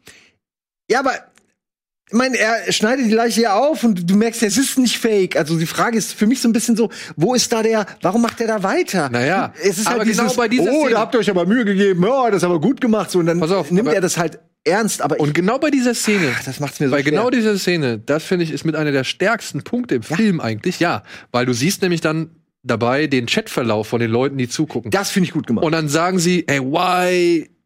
Warum gucke ich mir das an und warum müssen wir das sehen und ist das echt und was weiß ich, aber trotzdem bla bla bla, Ja. bla Herzchen, Herzchen, Herzchen und so weiter und so fort. Da hätte der Film echt spannende Ansatzpunkte finden können. Total. Und vor allem ja auch mit dem Wissen, was wir jetzt dann im Nachhinein des Films haben, hast du ja noch mal eigentlich eine Ebene, wo du sagen kannst, ist aber verdammt geil aus. Mhm. Ja. Und daraus macht der Film aber halt nichts. Ich muss sagen, ich finde die Schlusspointe gut. Er hat, sie hat's, er hat sie sich verdient, der Film, meiner Ansicht nach. Sie wird ihre Wirkung aber verfehlen. Sie, ja, Das glaub ich auch. Weil die Leute, die diesen Film gucken sollen, werden darauf überhaupt nicht anschauen. Nein. aber immerhin sieht auch die Schlusspointe schön saftig. Das stimmt, absolut, ja, Ja. finde ich auch. Ja. Und ich habe sie im Gegensatz zu dir auch nicht kommen sehen. ich habe sie auch nicht Aber kommen ich sehen. bin normalerweise nicht der, der irgendwie, ich, ich kann mich schon fallen lassen, aber in dem Mhm. Moment, in dem ich äh, einen Film nicht ernst nehme und die Schauspieler nicht ernst nehme, dann fange ich an, so analytisch Ja. alles nur Ja, zu ja. gucken, wo könnte es hingehen. Und Ja. äh, ich Aber war selbst schockiert, dass es wirklich. Also ich habe erst wirklich ganz, ganz kurz vor Ende habe ich gedacht, ach, könnte es vielleicht so sein, Mhm. weil es waren vorher schon so Szenen, wo ich mich gefragt habe, warum stellt er sich jetzt direkt vor die Kamera? Das ist doch eigentlich genau das, was die Leute sehen wollen. Mhm. Ja, aber na gut. ja, das, das meine ich. Es wird nämlich, wann immer was passiert, hast du das Gefühl, hä, was? Zeig doch mal. So. Und das hat mich dann schon, da war ich mir sicher, wenn das jetzt jedes Mal passiert, dann ist mein, mein Gedanke auf jeden Fall korrekt. Ja. Aber wie gesagt, ich bin normalerweise nicht der, der sowas immer entdeckt. Ist von den Machern von Escape Room, ne? Aber nicht, das dachte ich auch erst, es, der Typ hat einen Film namens Escape Room gemacht. Aber es ist nicht der das war Escape aber Room. nicht der Okay. Escape Room. Ja. Ähm, was ich noch sagen wollte, wo ich bis jetzt noch nicht ganz genau weiß, ob ich das gut oder schlecht finde, der ist ja durchaus eine spannende Mischung aus Torture Porn, das ist ja längst vorbei eigentlich, und Multimedia. Horror. Ja. An sich finde ich es spannend, diese beiden Sachen, die sich ja fast ausschließen, weil Torture Porn war ja so 2003, da war das noch überhaupt nicht und da profitierte das ja gerade davon, dass sie dann eben so Sachen wie Handys weggetan haben und die so alleine waren, dass sie das hier versuchen, was total widersprüchlich ist. Da weiß ich jetzt nicht, ob ich das gut finde, es ja schon mutig ist. Und ich finde, der Film erinnert voll an Hostel. Also allein die Idee, wir gehen nach Osteuropa. Äh, nach, Ja, nach weil da Ja, sind immer die ganz schlimmen Kriminellen Osten und so, ja. und ja. Äh, da ist was Böses und äh, das sind halt so, so Backpacker-mäßig fast. Das ist ja so eins zu eins Hostel. Und er sieht auch, finde ich, vom Look her so aus, dieses matschgrau. Ja, aber ich finde ihn tatsächlich von den Kulissen her noch ein bisschen billiger. Also wenn sie Ey, in diesem Club der Film ist sind, definitiv billiger, sorry. Ja. Aber das ist ein Wannabe-Hostel, wenn überhaupt. Ja, ja, sowieso. also wenn sie in diesem Club sind, da habe ich schon gedacht, ey Alter, wie lame kannst du eigentlich bitte eine Disco inszenieren so. Also Ja. das ist Ey, und das ist auch eine gute Geschichte, weil diese Clubnummer ganz am Anfang, ne, die sind in diesem Club, sind Arschlöcher, wie immer Touristen in, in irgendwelchen anderen Ländern und dann werden halt Leute auf sie aufmerksam und wo- wollen mit denen Ärger und ey, man weiß doch, ja, die Szene haben sie nicht umsonst reingeschrieben. Die Ja, Typen ja. kommen noch mal. Die sind offensichtlich zu wichtig und dann wartest du die ganze Zeit drauf, dass die kommen so. Das ist irgendwie irgendwie haben sie es geschafft, dass ich das halt, dass man das so raus wie so ein äh, wie sagt man, wie ein Sore Thumb oder so, dass das so raussticht, wie so ein Nagel, ne? Da irgendwie du, ich kann nicht drüber hinweg. Treppenwitz. Hm? Ein Treppenwitz ist das. Ein Treppenwitz? Ja, das ist doch dieses, dass man im Vorfeld was ankündigt, im Nachhinein rafft man dann erst, dass es das im Vorfeld angekündigt hat. Ich könnte euch jetzt ein Beispiel, dann werde ich gleich in der Pause machen. Ich will etwas nicht spoilern. Okay. das ist gut. gut. Darf ich noch kurz was, ein, zwei Sachen sagen? Nur weil ich die mir aufgeschrieben habe. Erstmal, der Film gibt sich überhaupt keine Mühe, meiner Ansicht nach. Fängt bei den, bei den Dialogen an, ja, alles ist so, ja, komm, schreib irgendwas, sag irgendwas, tu irgendwas. Oh, ich habe ich hab einen guten Beleg dafür. ja.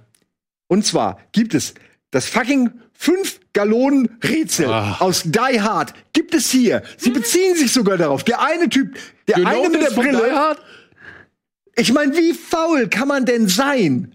Da um ein, äh, also das hat mich, das hat mich richtig wütend gemacht. Aber ist das Die nicht realistisch, dass sich so ein Escape Room sowas zum Vorbild nehmen würde? Mag ja sein, aber du, Also ich habe das, ich hab das in drei Spielen gesehen, in zwei Filmen mittlerweile, und die beziehen sich noch darauf. Also dann nehmt doch einfach einen Ausschnitt. Dann äh, google einfach schnell, hier ist der Ausschnitt, weil ich meine, die ziehen damit fünf Minuten durch. Ne? Das hat mich wahnsinnig gemacht, weil die erklären, dass sie es nicht mal sich selbst ausgedacht haben. Die haben nicht mal ein neues Rätsel genommen. Nein, sie spielen das so einfach durch. Und ich denke die ganze Zeit, Alter, wie faul kann man eigentlich als Autor sein?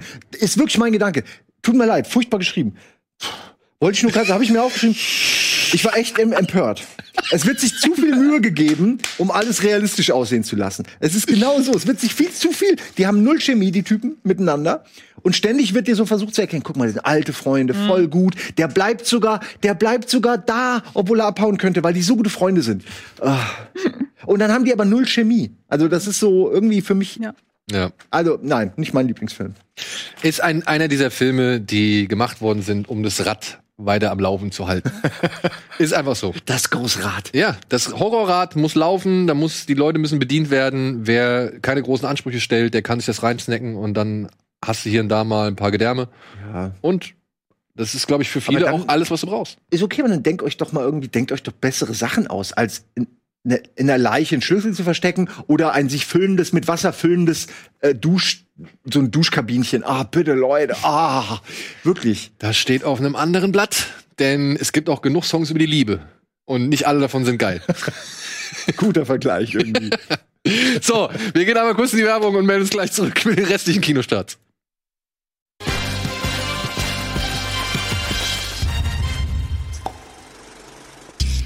Hallo und willkommen zurück zur aktuellen Ausgabe Kino Plus mit Simon, Antje und mit mir. Und wir haben noch ein paar Kinostarts auf der Uhr, deswegen versuchen wir jetzt mal ein bisschen schneller voranzukommen. Aber das ist halt so hart, weil die Themen sind eigentlich schon immer schön, da kann man viel diskutieren. Machen wir doch weiter mit dem nächsten Thema, oder dem, dem nächsten Film zum Thema Stromkrieg. Denn nachdem jetzt Edison im Kino war oder beziehungsweise seinen eigenen Film bekommen hat, Ja. kriegt jetzt auch Nikola Tesla einen eigenen Film. Mit, ja, Ethan Hawke in der Hauptrolle als Nikola Tesla und Kyle MacLachlan als sein Gegenspieler Thomas Edison. Und dieser Film ist ein bisschen spezieller. Er Auf jeden ist, Fall. Hier sieht man es eigentlich schon. oder? ja genau, er ist sehr Visuell ist der artifiziell. sehr- aber ich fand es ganz eine interessante Kombination. Ich muss sagen, die Herangehensweise an dieses Biopic, weil auch, wenn ich das richtig verstanden habe, nicht allzu viel über Tesla bekannt ist. Ne? Also Ja. der ist schon, hat schon ein gewisses Mysterium. Ähm, fand ich dann doch irgendwie ganz interessant. Ich meine, das ist eine geile Szene, kann man vielleicht kurz sagen, da sitzt sie in diesem äh, zeitgenössischen äh, Kleid, sitzt sie dann an einem Laptop und scrollt Tesla-Bilder von auf Google durch. Genau. Also so nur um zu erklären, was das und teilweise sieht man Schauspieler im Greenscreen äh, mit einem Schwarz-Weiß-Bild im Hintergrund oder man sieht sie in so einer Art Kulisse, die aber offensichtlich fake ist, also sehr, sehr experimentell gefilmt. Und äh, sie fordert auch zum Beispiel den Zuschauer dann auf, nach bestimmten Personen zu googeln, um mal zu gucken, wie es so ist und dass man auch mal auch ein paar Fakten noch mal richtig einordnet und so. Denn ja, wie wir ja wissen, ist in diesem Stromkrieg einiges nicht so gerade gelaufen und das wird auch dieser Film hier und da mal ausarbeiten. Aber ich muss sagen, das ist so einer dieser Kritikpunkte, die ich habe. Da ist, glaube ich, ein bisschen viel Unausgesprochenes noch am Start. Also beziehungsweise ich habe mich gefühlt, als wären noch manche Sachen, hätte ich sie nicht richtig mitbekommen oder wären sie halt auch gar nicht so richtig vermittelt worden. Und das fand Ja. ich ein bisschen schade. bin auch nicht ganz warm geworden äh, mit Teslas Figur. Also er ist so, er spielt sich, also er spielt Tesla, ich meine, ich nehme an, das ist authentisch so, aber er spielt ihn halt sehr zurück. Also er sagt kaum was, irgendwie habe ich das Gefühl. Ganz häufig am Anfang, ist euch vielleicht gar nicht aufgefallen, ist er sehr häufig an der Seite des Bildes irgendwie, ist immer so in zweiter Reihe, manchmal stehen Gegenstände vor ihm. Also so von der Bildsprache her habe ich das so empfunden, dass er eben auch jemand ist, der äh, zurückgezogener lebt und nicht so ein Edison ist, der halt nach vorne prescht und irgendwie sagt, ich bin der Geilste, obwohl die Patente alle geklaut sind oder kopiert. So. Also es ist halt, ich glaube, man merkt ganz gut, und darum geht's, glaube ich, auch im Film, die Unterschiede zwischen diesen Charakteren, warum Tesla diesen Stromkrieg auch verloren hat. Sozusagen. Ja. Ne? Er hat ihn vielleicht langfristig jetzt gewonnen, weil heute reden alle über Tesla so. Äh, aber das sind ja eher die Patente. Das finde ich ganz geil. Sie zeigen manchmal so Momente, wo man das Gefühl hat, okay, wenn jetzt jemand noch ein Handy rausholt, so dann versteht jeder, warum Tesla ein krasser Typ ist oder war. naja, weil so er erzählt so mal seine Visionen, wo die Welt hingehen wird und denkst du, Mann, ja, das ist exakt, wo die Welt hingehen wird. Aber jetzt rafft das noch keiner. Du bist eindeutig 200 Jahre zu früh so. Ähm, und das ist schon, das kriegt der Film gut hin. Ja. Aber Ja. dazwischen fand ich ihn oft ein bisschen, ein bisschen langweilig, ein bisschen einfach nur Füllwerk. Vielleicht jetzt ein bisschen doof, weil der ja sich schon Mühe gibt, aber da passiert oft nicht so viel.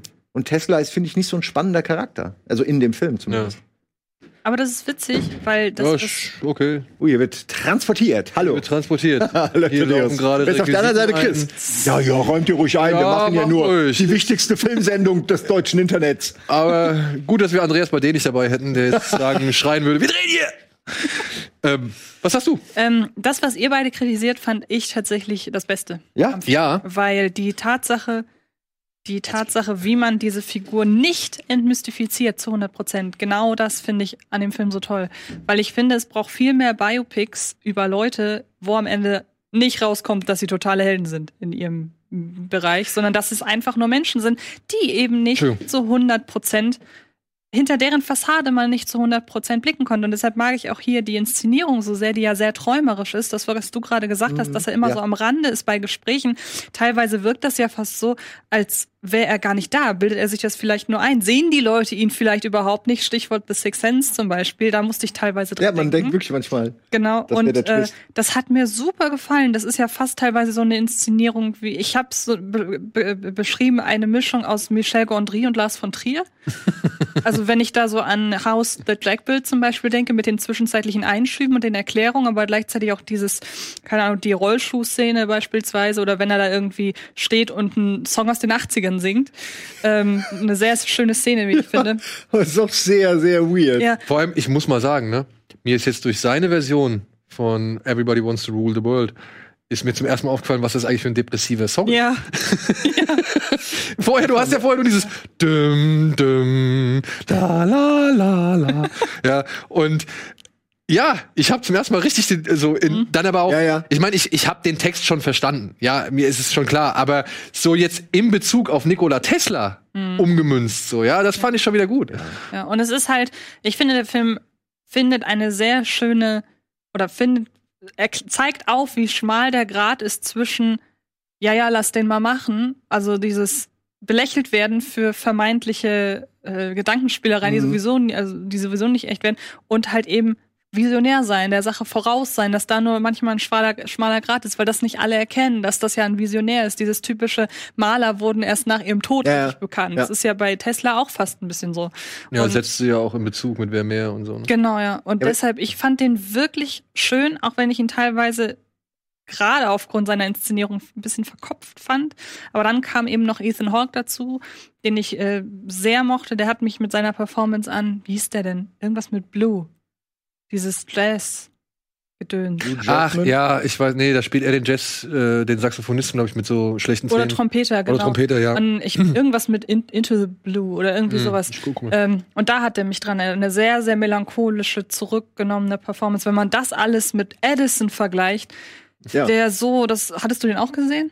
Wie jetzt den, den Film? Edison? Nein, nein, ich kenne Ähm, aber ganz recht viel über Der Edison. kam ja, der kam ja vor, ein paar- vor ein paar Wochen in die Kinos. Das war halt einfach so ein Ausstattungsrausch, der, Kann man den gucken? Ist der, ist der gut? der äh, rattet gefühlt den Thomas Edison Wikipedia-Artikel runter. Ah. Und trotzdem habe ich in Tesla mehr verstanden, weil der viel, ja, der ist, der, da ist, der, der, das andere ist so, ist so lahm und so verschachtelt und so. Born to be. Blue. Born to be Blue, genau. Und das hier ist, ich fand, das war echt ein Ereignis. Ja, aber ich meine nicht unbedingt, also ich meine, ich finde es ein bisschen schade, dass wenn du halt ein Biopic hast und aber so gar nichts über Ja, die Figur auch erfährst, wofür sie abseits steht, Mhm. ja. Und ich fand aber auch nicht das entscheidend, was mir so ein bisschen gefehlt hat oder was ich ein bisschen schnell und, und abgehackt und uninformativ erzählt war, äh, fand. Das waren so Sachen wie, plötzlich sagt Edison, ja, ich schulde dir 50.000 Dollar. Ich habe gar nicht verstanden, warum. Ja, gut, das. Ja, und, und, und äh, hin und wieder, wenn dann halt schon welche Verträge und Absprachen und Sachen erfunden wurden und schon wieder installiert wurden und so weiter.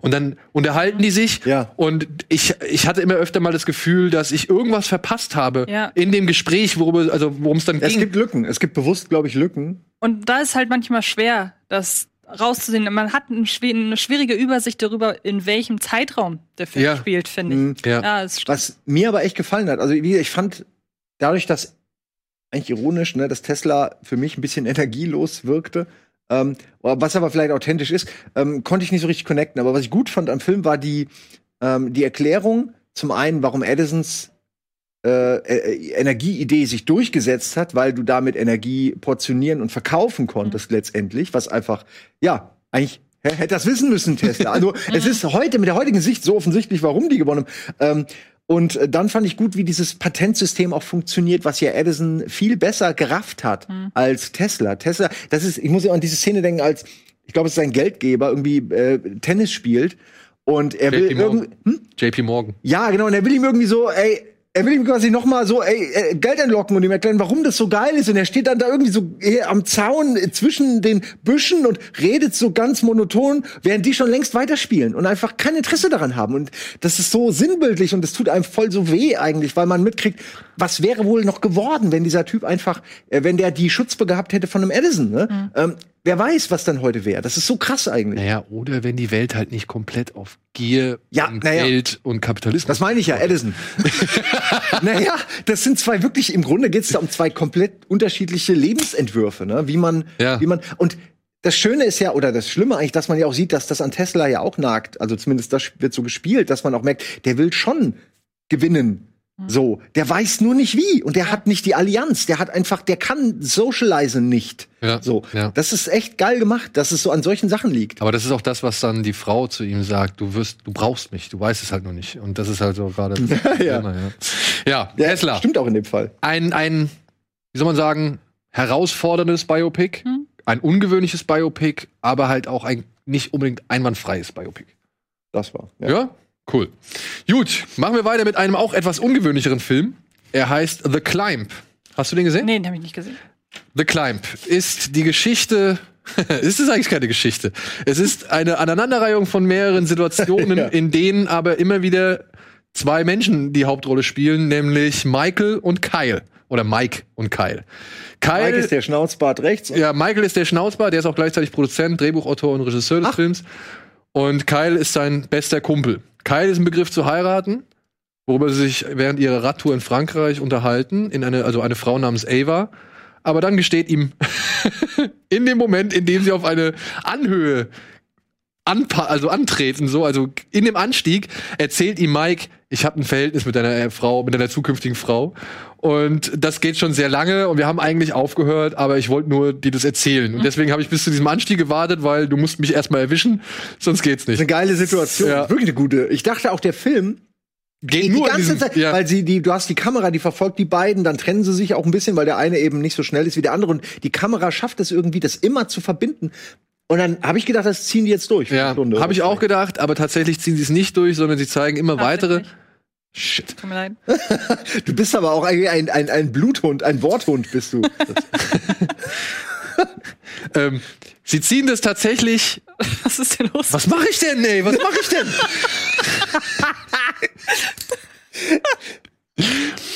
Wobei das Wort hier leider passt, muss man ja sagen. es passt, ja.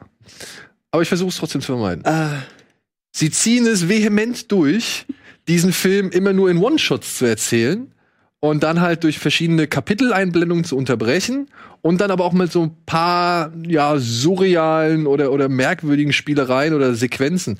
Unter anderem ja gibt's diesen Strip, es gibt Friedhofsgärtner, die singen. Ja, die fangen an zu singen. Es gibt dieses Skiballettpärchen, das da mal kurzzeitig zu sehen ist. Denn die beiden sind tatsächlich auch erklärte Fans des französischen Kinos. Was halt willst du es nicht sagen? Das ist gar kein er hat tatsächlich gesagt. Echt? Ja, Tatsächlich. Fans, stimmt. Yeah. Fans des Franzosen. Wir sind ein gutes Team. Ein gutes Spiel. Ja. Gefällt mir. Okay. Die beiden sind große Fans des französischen Films. Nochmal kurz, es ist gar kein französischer Film, dachte ich nämlich die ganze Zeit. Das sieht aus wie ein französischer Film, Aber ne? voll. Ja. Und ist keine? Ist es Hab keine. auch nicht, echt? Nee, nee, ist keine. Ist ein amerikanischer. Nein. Ja. Das Hast du ihn, überrascht mich hattest total. du ihn in der Synchro gesehen? Ähm, Nee. nee.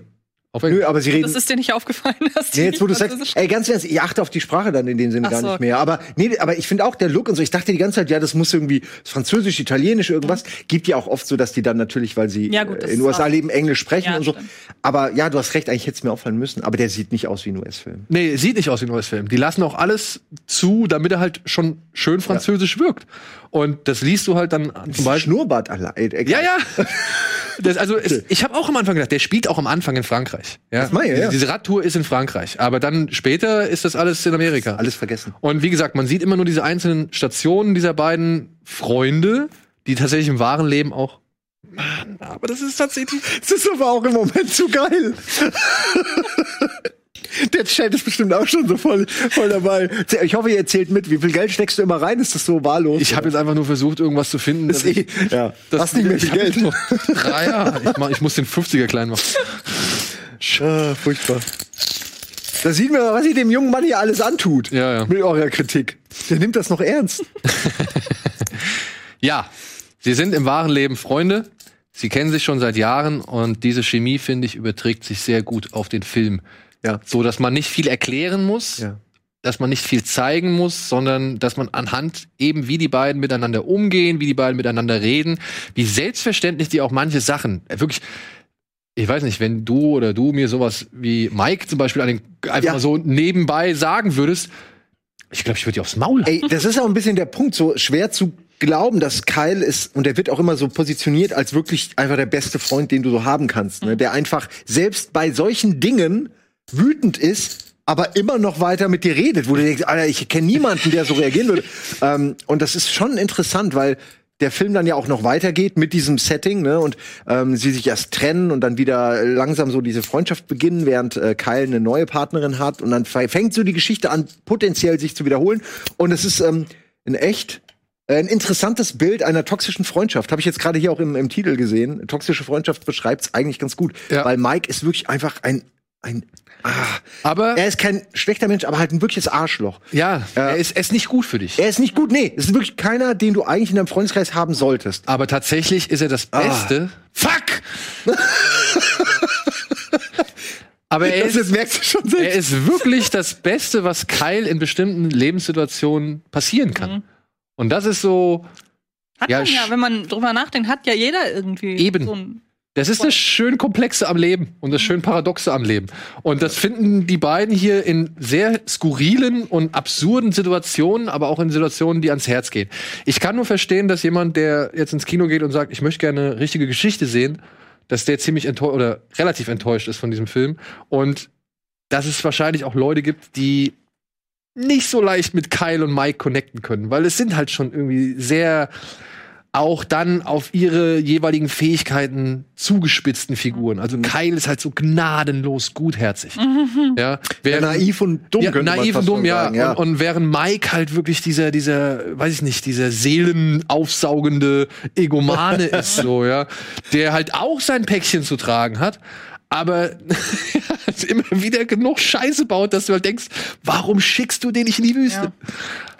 Ich muss aber sagen, mit all diesen Spielereien und dann gehen sie noch ins Kino und dann sieht er dann irgendwie alte Liebe rostet nicht, also wo du halt merkst, dass da die, die französische Filmliebe groß vorhanden ist und dann fast jede Szene als One-Shot irgendwie Ja. inszeniert ist. Die Kamera ist richtig gut. Ja. Geht auch nah ran. Du hast wirklich die Leute irgendwie, du siehst sie, du bist drin. Dann gibt's diese Szenen in, in einem, in einem ähm, beim, ähm, wo sie den, den ähm, Turkey irgendwie anschneiden und so. Also die gehen vom Keller, dann so Treppen hoch, dann siehst du oben, oh, das ganze Haus ist belebt, überall warten sie auf die Leute im Keller und du kriegst einfach das Gefühl für diesen Raum auch.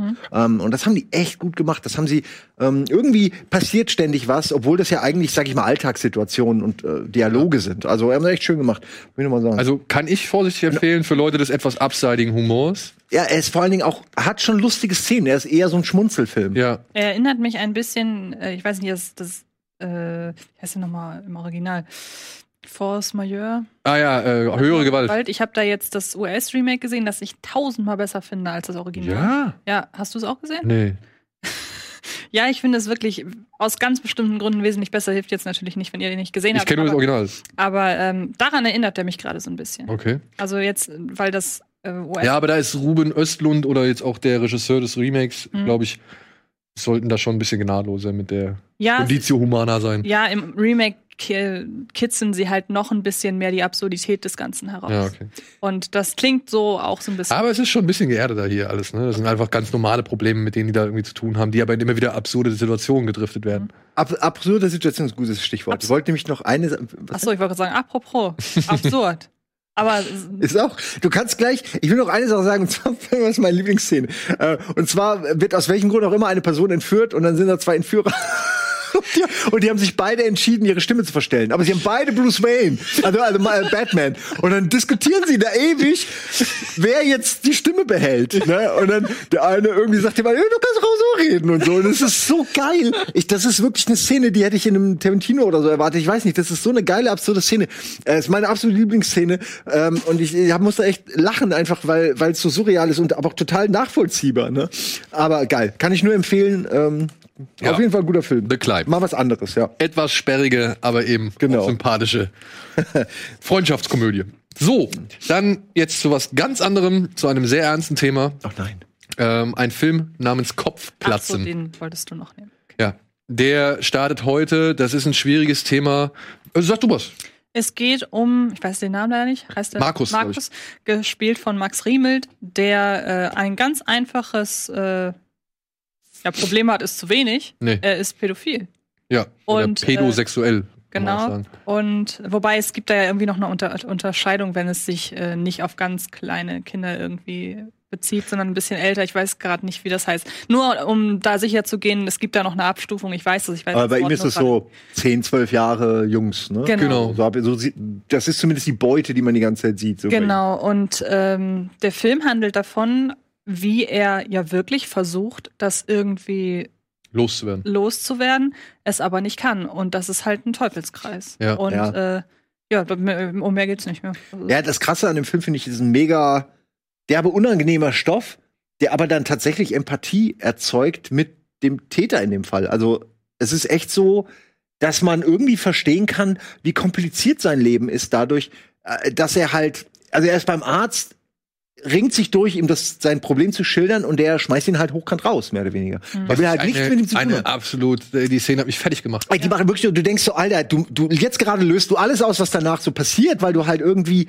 deinem Job nicht nachkommst Ja. in dem Fall. Vor allen Dingen als Arzt muss man doch eigentlich wissen, es gibt ja auch Selbsthilfegruppen und so und alles mögliche. Also der, der lässt ihn halt einfach im Regen stehen und diese arme Sau weiß dann halt nicht wohin. Also das ist wirklich und äh, gleichzeitig weiß das ja und das ist das Interessante. Ähm, um ihn rum, das weiß natürlich keiner. Er selbst sieht halt nicht so aus wie das Klischeebild, Ja. sage ich mal, eines Pädophilen, glatze Brille, was weiß ich, ähm, und Pädo- alt, sondern er ist jung, dynamisch. Er, Keiner erwartet das und jeder vertraut ihm, jeder gibt ihm, also die, seine Nachbarin gibt ihm äh, den Sohn quasi auch zur Betreuung und denkst so, Alter, du willst die ganze Zeit den Sohn anschreien, die Mutter haut ab und ihn anschreien, äh, zieh dich aus diesen Situationen zurück, weil du halt merkst, wie ihn das immer weiter in diese in diese Falle sozusagen lockt. Also es, äh, ich habe den nicht fertig gucken können. Ich habe nach einer Stunde oder so, habe ich gesagt, jetzt ist auch zwei Uhr morgens, jetzt reicht's, weil ich offen gesagt das Gefühl hatte, es kann eigentlich nicht mehr besser werden, es kann nur noch schlimmer werden und ich wirklich mir das nicht mehr Was weiter ihm der angucken Arzt wollte. ja sagt, das ist ja das Problem. Der sch- entscheidende, der Satz, in dem, dann, ja. der entscheidende Satz in diesem Film ist,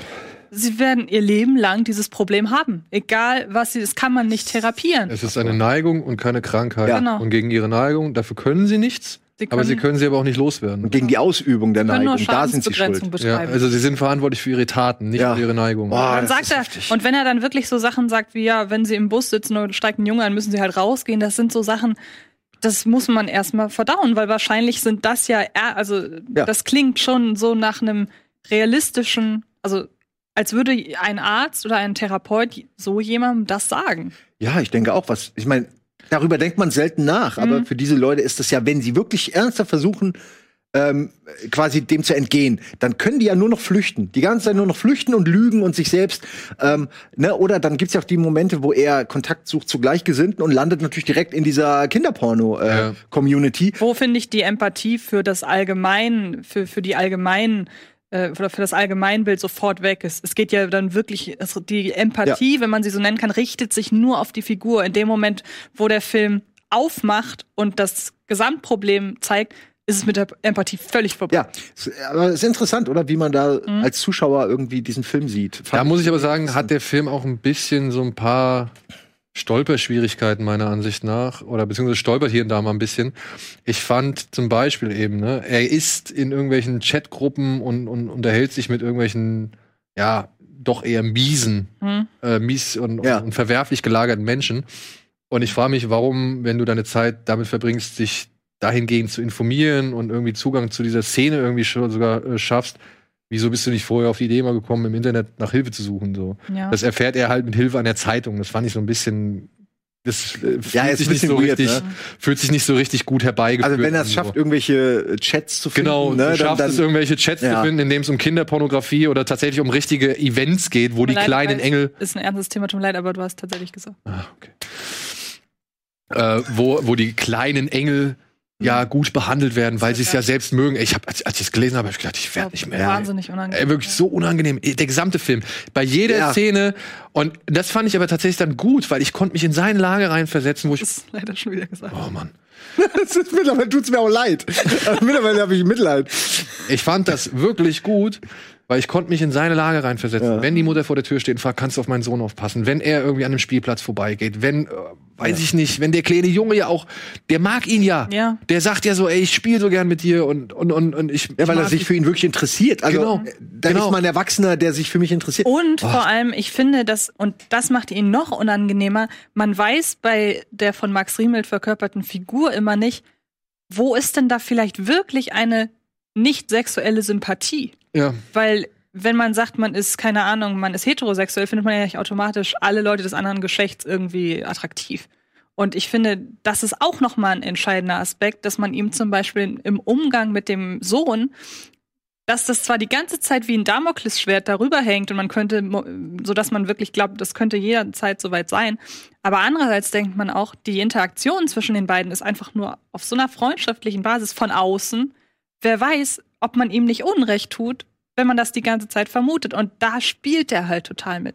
Ja, Ja. vor allem, wenn du dann halt Ja. Außenstehende siehst, wie sie halt auf gewisse Szenen reagieren, Mhm. zum Beispiel. Und dann auch, da habe ich mich dann auch ertappt gefühlt, wo ich mir gedacht habe, würde ich da, wenn ich das sehe, in der, in dem, im öffentlichen Leben, Mhm. würde ich, jetzt müsste ich das Taz, sagen, würde ich wirklich auch komisch gucken. Wie würde ich reagieren? Wäre das für mich schon merkwürdig? Wäre das für mich schon auffällig? Wäre das für mich schon ein Grund zur Sorge? Mhm. Weil das ist ja auch so eine Sache. Dann gibt es eine Szene, in der läuft Max Riemel durch den Park.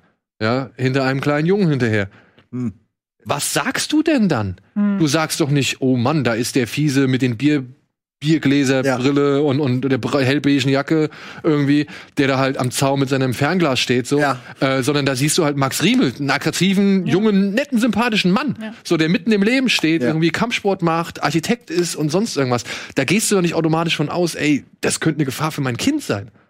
Und dann merkst du erstmal, wie schwierig diese ganze Ja. Situation ist, so, ja. Und ich muss sagen, ey, beeindruckend der Film. Ich würde vielleicht hier und da von manchen Szenen Abstand nehmen, weil die fand ich dann doch ein bisschen, Ich fand leider diese Symbolik mit dem Wolf. ja, die muss ich auch sagen, die war sehr, überstrapaziert. Sehr schwierig, weil ähm, da macht man ihn dann plötzlich rein zum Opfer. Genau. Weil in dem Moment, er besucht zwischendurch immer mal einen eingesperrten Wolf. Mhm, Der ihn so anfaucht. Ja, und man hat von den Szenen her, die Szenen sollen vermitteln, er sieht auch ein bisschen sich, der eingesperrt ist. Aber das finde ich ist ein falsches Bild für diese Thematik. Das Meine ich passt auch. nicht. Meine ich auch. Äh, das fand ich schwierig. Ja. Ich muss aber wiederum sagen, ohne da zu viel zu sagen, ich finde das Ende radikal konsequent. Also, ich finde das Ende ein bisschen zu pessimistisch. Also, das muss ich echt sagen. Das war irgendwie. ich finde, es treibt die, das Dilemma auf die Spitze. ja, ich weiß, aber dann vielleicht doch noch ein bisschen offener bleiben. Ja, vielleicht. Weil- ich fand es offen. Also ich habe es tatsächlich als offen. Ja, aber es ist, deutet schon sehr in eine Richtung hin Okay. und äh, ich fand's, ich fand's ein bisschen zu pessimistisch. Okay. Aber auf der anderen Seite, ich steck nicht in dieser, in dieser Situation Hm. und ähm, würde ich in dieser Situation stecken, könnte ich jetzt nicht von mir behaupten, stabiler zu sein oder, Hm. oder irgendwie vielleicht nicht über all die Sachen nachzudenken, über die Max Riemel in diesem Film nachdenken muss. Also dementsprechend äh, beeindruckender Film. Ich würde nicht sagen, hundertprozentig gelungen, Mhm. aber er macht auf jeden Fall sensibel für ein Thema, mit dem man sich in Filmen nicht so gern auseinandersetzt, weil es halt tatsächlich immer gerne in die, ja, Und man, in die abartigen Rolle oder in die, in die, ja, weiß ja, er gibt, Schurkenrolle. er gibt sich echt Mühe, mal eine andere Perspektive einzunehmen und Mhm. äh, man hat das Gefühl, alle Beteiligten wissen, dass das eine schwierige, komplizierte Situation ist, aber ich halte es auch für notwendig, weil ja, das ist ja, wie es gesagt wird. Nicht? Eine Heilung gibt's nicht, das ist erstmal krass. Du kannst nichts für deine, für deine Gedanken so, das muss man akzeptieren. Diese Leute können nichts dafür, aber eben die Handlungen sind dann eben das Problem. Und das ist einfach, also ich habe mir aufgeschrieben, das ist eigentlich ein Horrorfilm. ähm, nein, weil das ist in dem Moment, am Anfang ist es halt ein Film, mal gucken, wo er hingeht, und dann merkst du, ah, okay, der interessiert sich für Jungs. Und ab da ist jede Szene irgendwie hat so einen, so einen, so einen schwelenden äh, Horrorfilm. Du wartest eigentlich nur darauf, dass was passiert. Ja, du hast die ganze Zeit so, dann ist er in der Dusche und guckt sich einfach nur Jungs an, die sich da gerade abduschen und äh, du denkst die ganze Zeit nur, Alter, das ist alles so furchtbar. Also das alles kriegt so diesen Touch plötzlich. Ja. Ähm, Hammer. Aber auch von Max Riemel gut gespielt. Ja, sehr gut. Ja, gut ich würde ihn sowieso gerne öfter sehen. Ich finde, das ist Ist ja in irgendwie. Matrix 4 da jetzt bei der. Ja, stimmt. Ach echt? Ja. Da reden wir auch gleich noch drüber. Gut, reden wir gleich noch drüber. Gutes Stichwort. Kopfplatzen. Schwieriger Film, aber ich meine, ein gar nicht mal so unwichtiger Film und sollte man sich vielleicht mal, wenn man denn das Gemüt dafür hat oder wenn man sich herausfordern möchte, sollte man sich darauf einlassen. Den gibt's auch, ähm, es sei denn, sie haben ihn deswegen wieder rausgenommen, weil sie ihn jetzt doch ins Kino bringen, aber der Verleih Salzgeber hatte Stimmt. Hat, hat einen eigenen Streamingdienst wegen Corona ins Leben gerufen und da war der bereits, weil der sollte ja ursprünglich Äh, wesentlich früher erscheinen. Ob sie ihn jetzt, weil der jetzt ins Kino kommt, noch mal rausgenommen haben, weiß ich nicht, aber man kann ja gucken, vielleicht haben sie ihn drin gelassen. Dann kann Das man wäre sich den, vielleicht eine Möglichkeit. gegen ein kleines Geld kann man sich Ja. den dann angucken. Genau. So, wir machen einmal noch kurz Werbung und melden uns zurück mit dem letzten Film für diese Woche und ja, noch ein paar schönen weiteren Empfehlungen.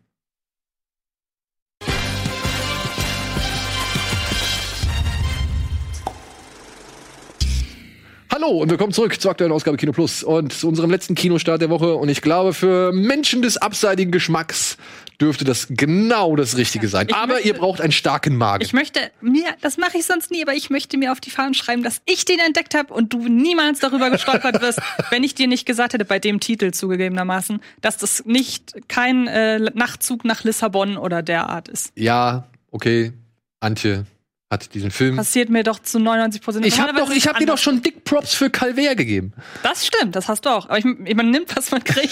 wer weiß, wer weiß Als wann ob das ich- noch mal Ja, ja. Ob ich hier mit Respektsbekundungen irgendwie geizen würde. Nein, tust Never nicht. ever. Aber dem habe ich mich so wahnsinnig gefreut. Ja, aber muss ich auch echt sagen, ich hätte den anhand des Titels tatsächlich eher so nach hinten. Fuck. Ich wusste es beim Tee schon. Das waren jetzt aber schon weit über zehn, ne? Wirklich, ja. Das Naja. Anhand des Titels hätte ich diesen Film sehr wahrscheinlich erstmal hinten angestellt. Mhm. Tatsächlich. Ich bin so dumm. Ich bin so dumm. Es war nun aber so, dass dieser Film in Sitges lief letztes Jahr, Ach, okay. wo wir ihn übersehen haben. Mhm. Dummerweise. Ja. Der Jetzt hat haben wir in, gesehen. Der hat in Spanien auch einen sehr, das ist nur die Übersetzung, der hat einen sehr sperrigen spanischen Titel. Ja. Basiert auf einem Roman. Antje, worum geht's? Das ist jetzt die Strafe, ne? ja, Ja. den haben wir ja auch. noch. Ähm, es geht um eine Frau, die in einem Zug sitzt, die im Trailer zu sehen ist. Und ähm, sie hat eine längere Fahrt vor sich und plötzlich nimmt vor ihr ein Typ Platz, der sich als Psychotherapeut, Psychologe, eins von beiden, weiß ich gerade nicht genau, ausgibt und ihr von seinen skurrilsten Fällen erzählen möchte. Und er fängt an, Entschuldigung, kurz mit dem Zusatz, weil das ist tatsächlich der Anfang der Geschichte. Ach man. ja, du musst es liegt, hast es in der Hand. Äh, es ist der Anfang der Geschichte, dass sie ihren Mann, also die Verlegerin, hat Ach ihren ja, Mann stimmt. in eine. Anstalt einweisen lassen und er sagt jetzt halt, ich habe sie in der Anstalt gesehen, denn ich bin Psychotherapeut Richtig, genau. in der Anstalt, in der ihr Mann jetzt gerade verweilt. Genau, stimmt. Das ist, das ist eine zweiminütige Szene, bevor es richtig losgeht. Genau. Genau. Und ähm, er sagt ihr, ich erzähle ihn von meinen skurrilsten Fällen, aber er lässt offen, ob sie stimmen oder nicht. Ja. Und ähm, dann geht es allein damit los, dass er eine Geschichte erzählt von einem Typen, der eine Geschichte erzählt von einem Typen, der eine Geschichte erzählt von einer Frau, Mhm. Die die eine Geschichte erzählt von einem Typen. Und so wird's auch irgendwann immer beziehungsweise, verwirrender. beziehungsweise er erzählt die Geschichte von einem Brief, in dem eine Frau von Richtig. ihrem Bruder erzählt. Also gibt's noch es, eine es sind Ebene. fünf Ebenen. Genau, es gibt fünf. Diese, diese Geschichte hat fünf Ebenen und ähm, die ist, es ist fast so Anto, Antolo, anthologiemäßig. Ja. Die ist dann abgeschlossen irgendwann. Dann gibt es die nächste Geschichte, die sich mit ihr befasst, ihr Schicksal erzählt und das ist auch, finde ich, a die beste Ja. und b die Härteste. härteste. Dann gibt's noch eine Geschichte zwischendrin, wo ich nicht verstanden habe, warum die drin ist. Die finde ich nur auf eine gewisse Pointe hinaus. Aber Aber, vielleicht fand ich, den, da fand ich den Aspekt, den die Geschichte aufmacht und nicht weiter ausarbeitet, muss man ja ehrlich sagen. ja, Den fand ich wirklich gut. okay. Ja. Ähm, und was war das letzte? Ähm, das letzte führt nochmal alles ein bisschen zusammen. richtig, genau, das letzte führt Mhm. alles ein bisschen zusammen und ist inszeniert wie ja. Irgend, also, puh, in, im Trailer stand gerade ein moderner surrealistischer Film. Das finde ich. Regiedebüt des jungen Ja. Mannes. Und Ja. ähm, irgendwo, entweder war es im Presse, im, im Presseheft oder in irgendeinem Interview wurden äh, Parallelen zu ein andalusischer Hund gezogen. Also quasi, quasi ein moderner andalusischer Hund. Ja. Ähm, Mit Und- Hirnfick-Tendenzen. ja, zu 100 Prozent. Also wir haben ja kurz danach geschrieben und du meinst auch, was ist jetzt mit dem Ende? ich musste mir das auch noch, ich hab, muss auch von anderen fragen, wie habt ihr das verstanden? Ich habe auch mittlerweile, habe ich ja glaube ich geschrieben, was meine Theorie ist.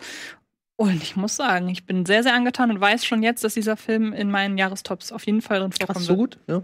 Könnte ich mir auch vorstellen, dass ich den noch mal gucke und noch mal hier und da höher bewerte. Mhm. Man muss auch sagen, inszenatorisch echt gut. Ja. Geile Bilder, schöne Kameraführung, auch viele Spielereien mit so auch, ja, wie soll man sagen, mit so ein paar sehr surrealen oder schräg klingenden musikalischen Stücken, Oh, ja. äh, die sie da wirklich schön immer wieder im Kontrast zu den Bildern setzen. Und du sitzt halt wirklich mehrfach davor und denkst dir, what the fuck? Ja, Mhm. das, Ja. ey, das erste, was ich aufgeschrieben habe, schon die ersten Sätze sind What the fuck.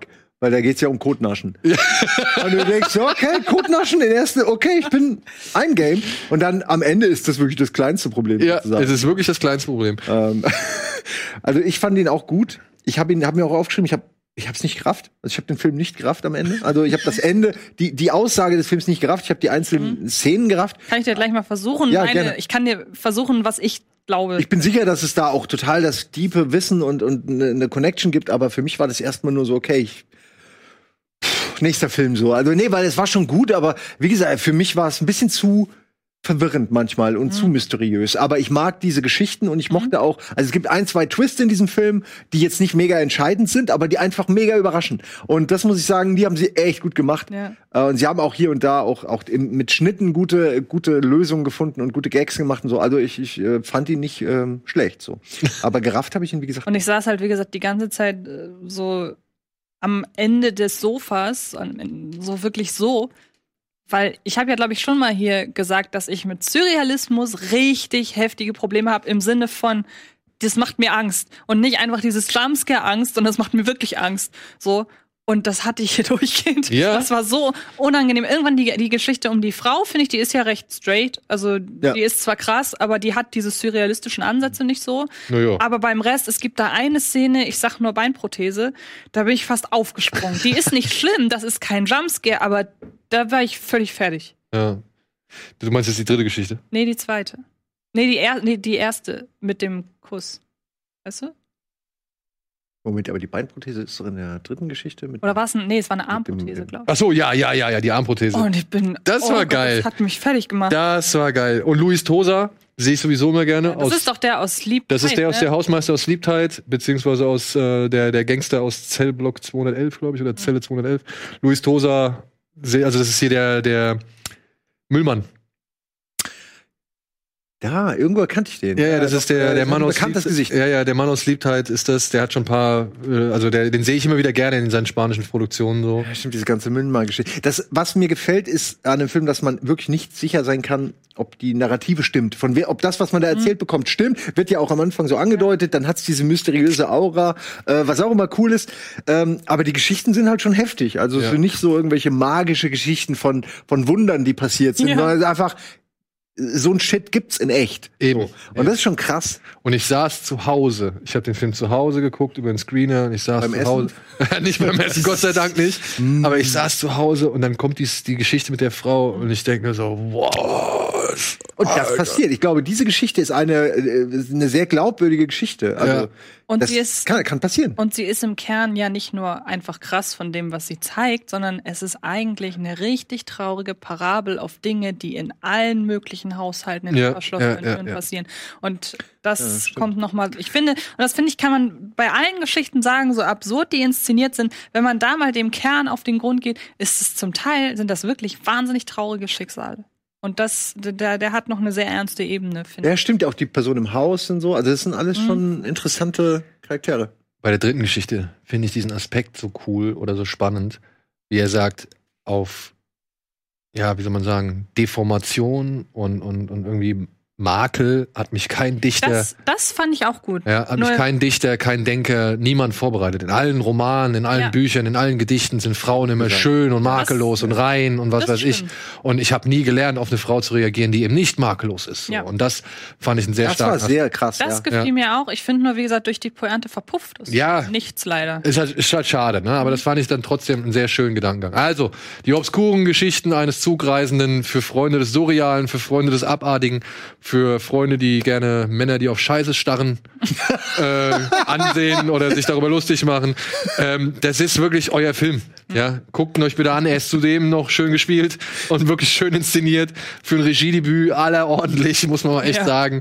Aber ihr solltet einen Magen, harten Magen haben und ihr solltet wirklich ein bisschen was abkönnen, weil sonst geht ihr aus diesem Kino raus und ja, weiß ich nicht, schreibt uns Drohbriefe oder, oder fragt uns, ob wir noch alle Latten am Zaun haben. Ja. Das ist ein mutiger Film, für den man Eier haben muss. er Oder hat- äh, irgendwie. Aber was, ja, was ich ja sehr krass finde, der hatte eine FSK 18 Echt? und dann wurde er neu geprüft und hat jetzt eine FSK 16. Muss ich auch sagen, sportlich. Ja, Sportlich. Da hatten die eine gute, gute Zeit da Ja. der FSK. Fand Gut. Gut, das waren die Kinostarts für diese Woche. Ja. Wie gesagt, schönes Programm. Also war ein gutes, guter Mix, muss Ja. man sagen. Ja, Ja. So, machen wir schnell ein paar News, oder? ja, Matrix. Bevor die verpuffen. Ein paar News, bitte. Shuffle and Chill. Netflix testet eine zufällige Wiedergabefunktion.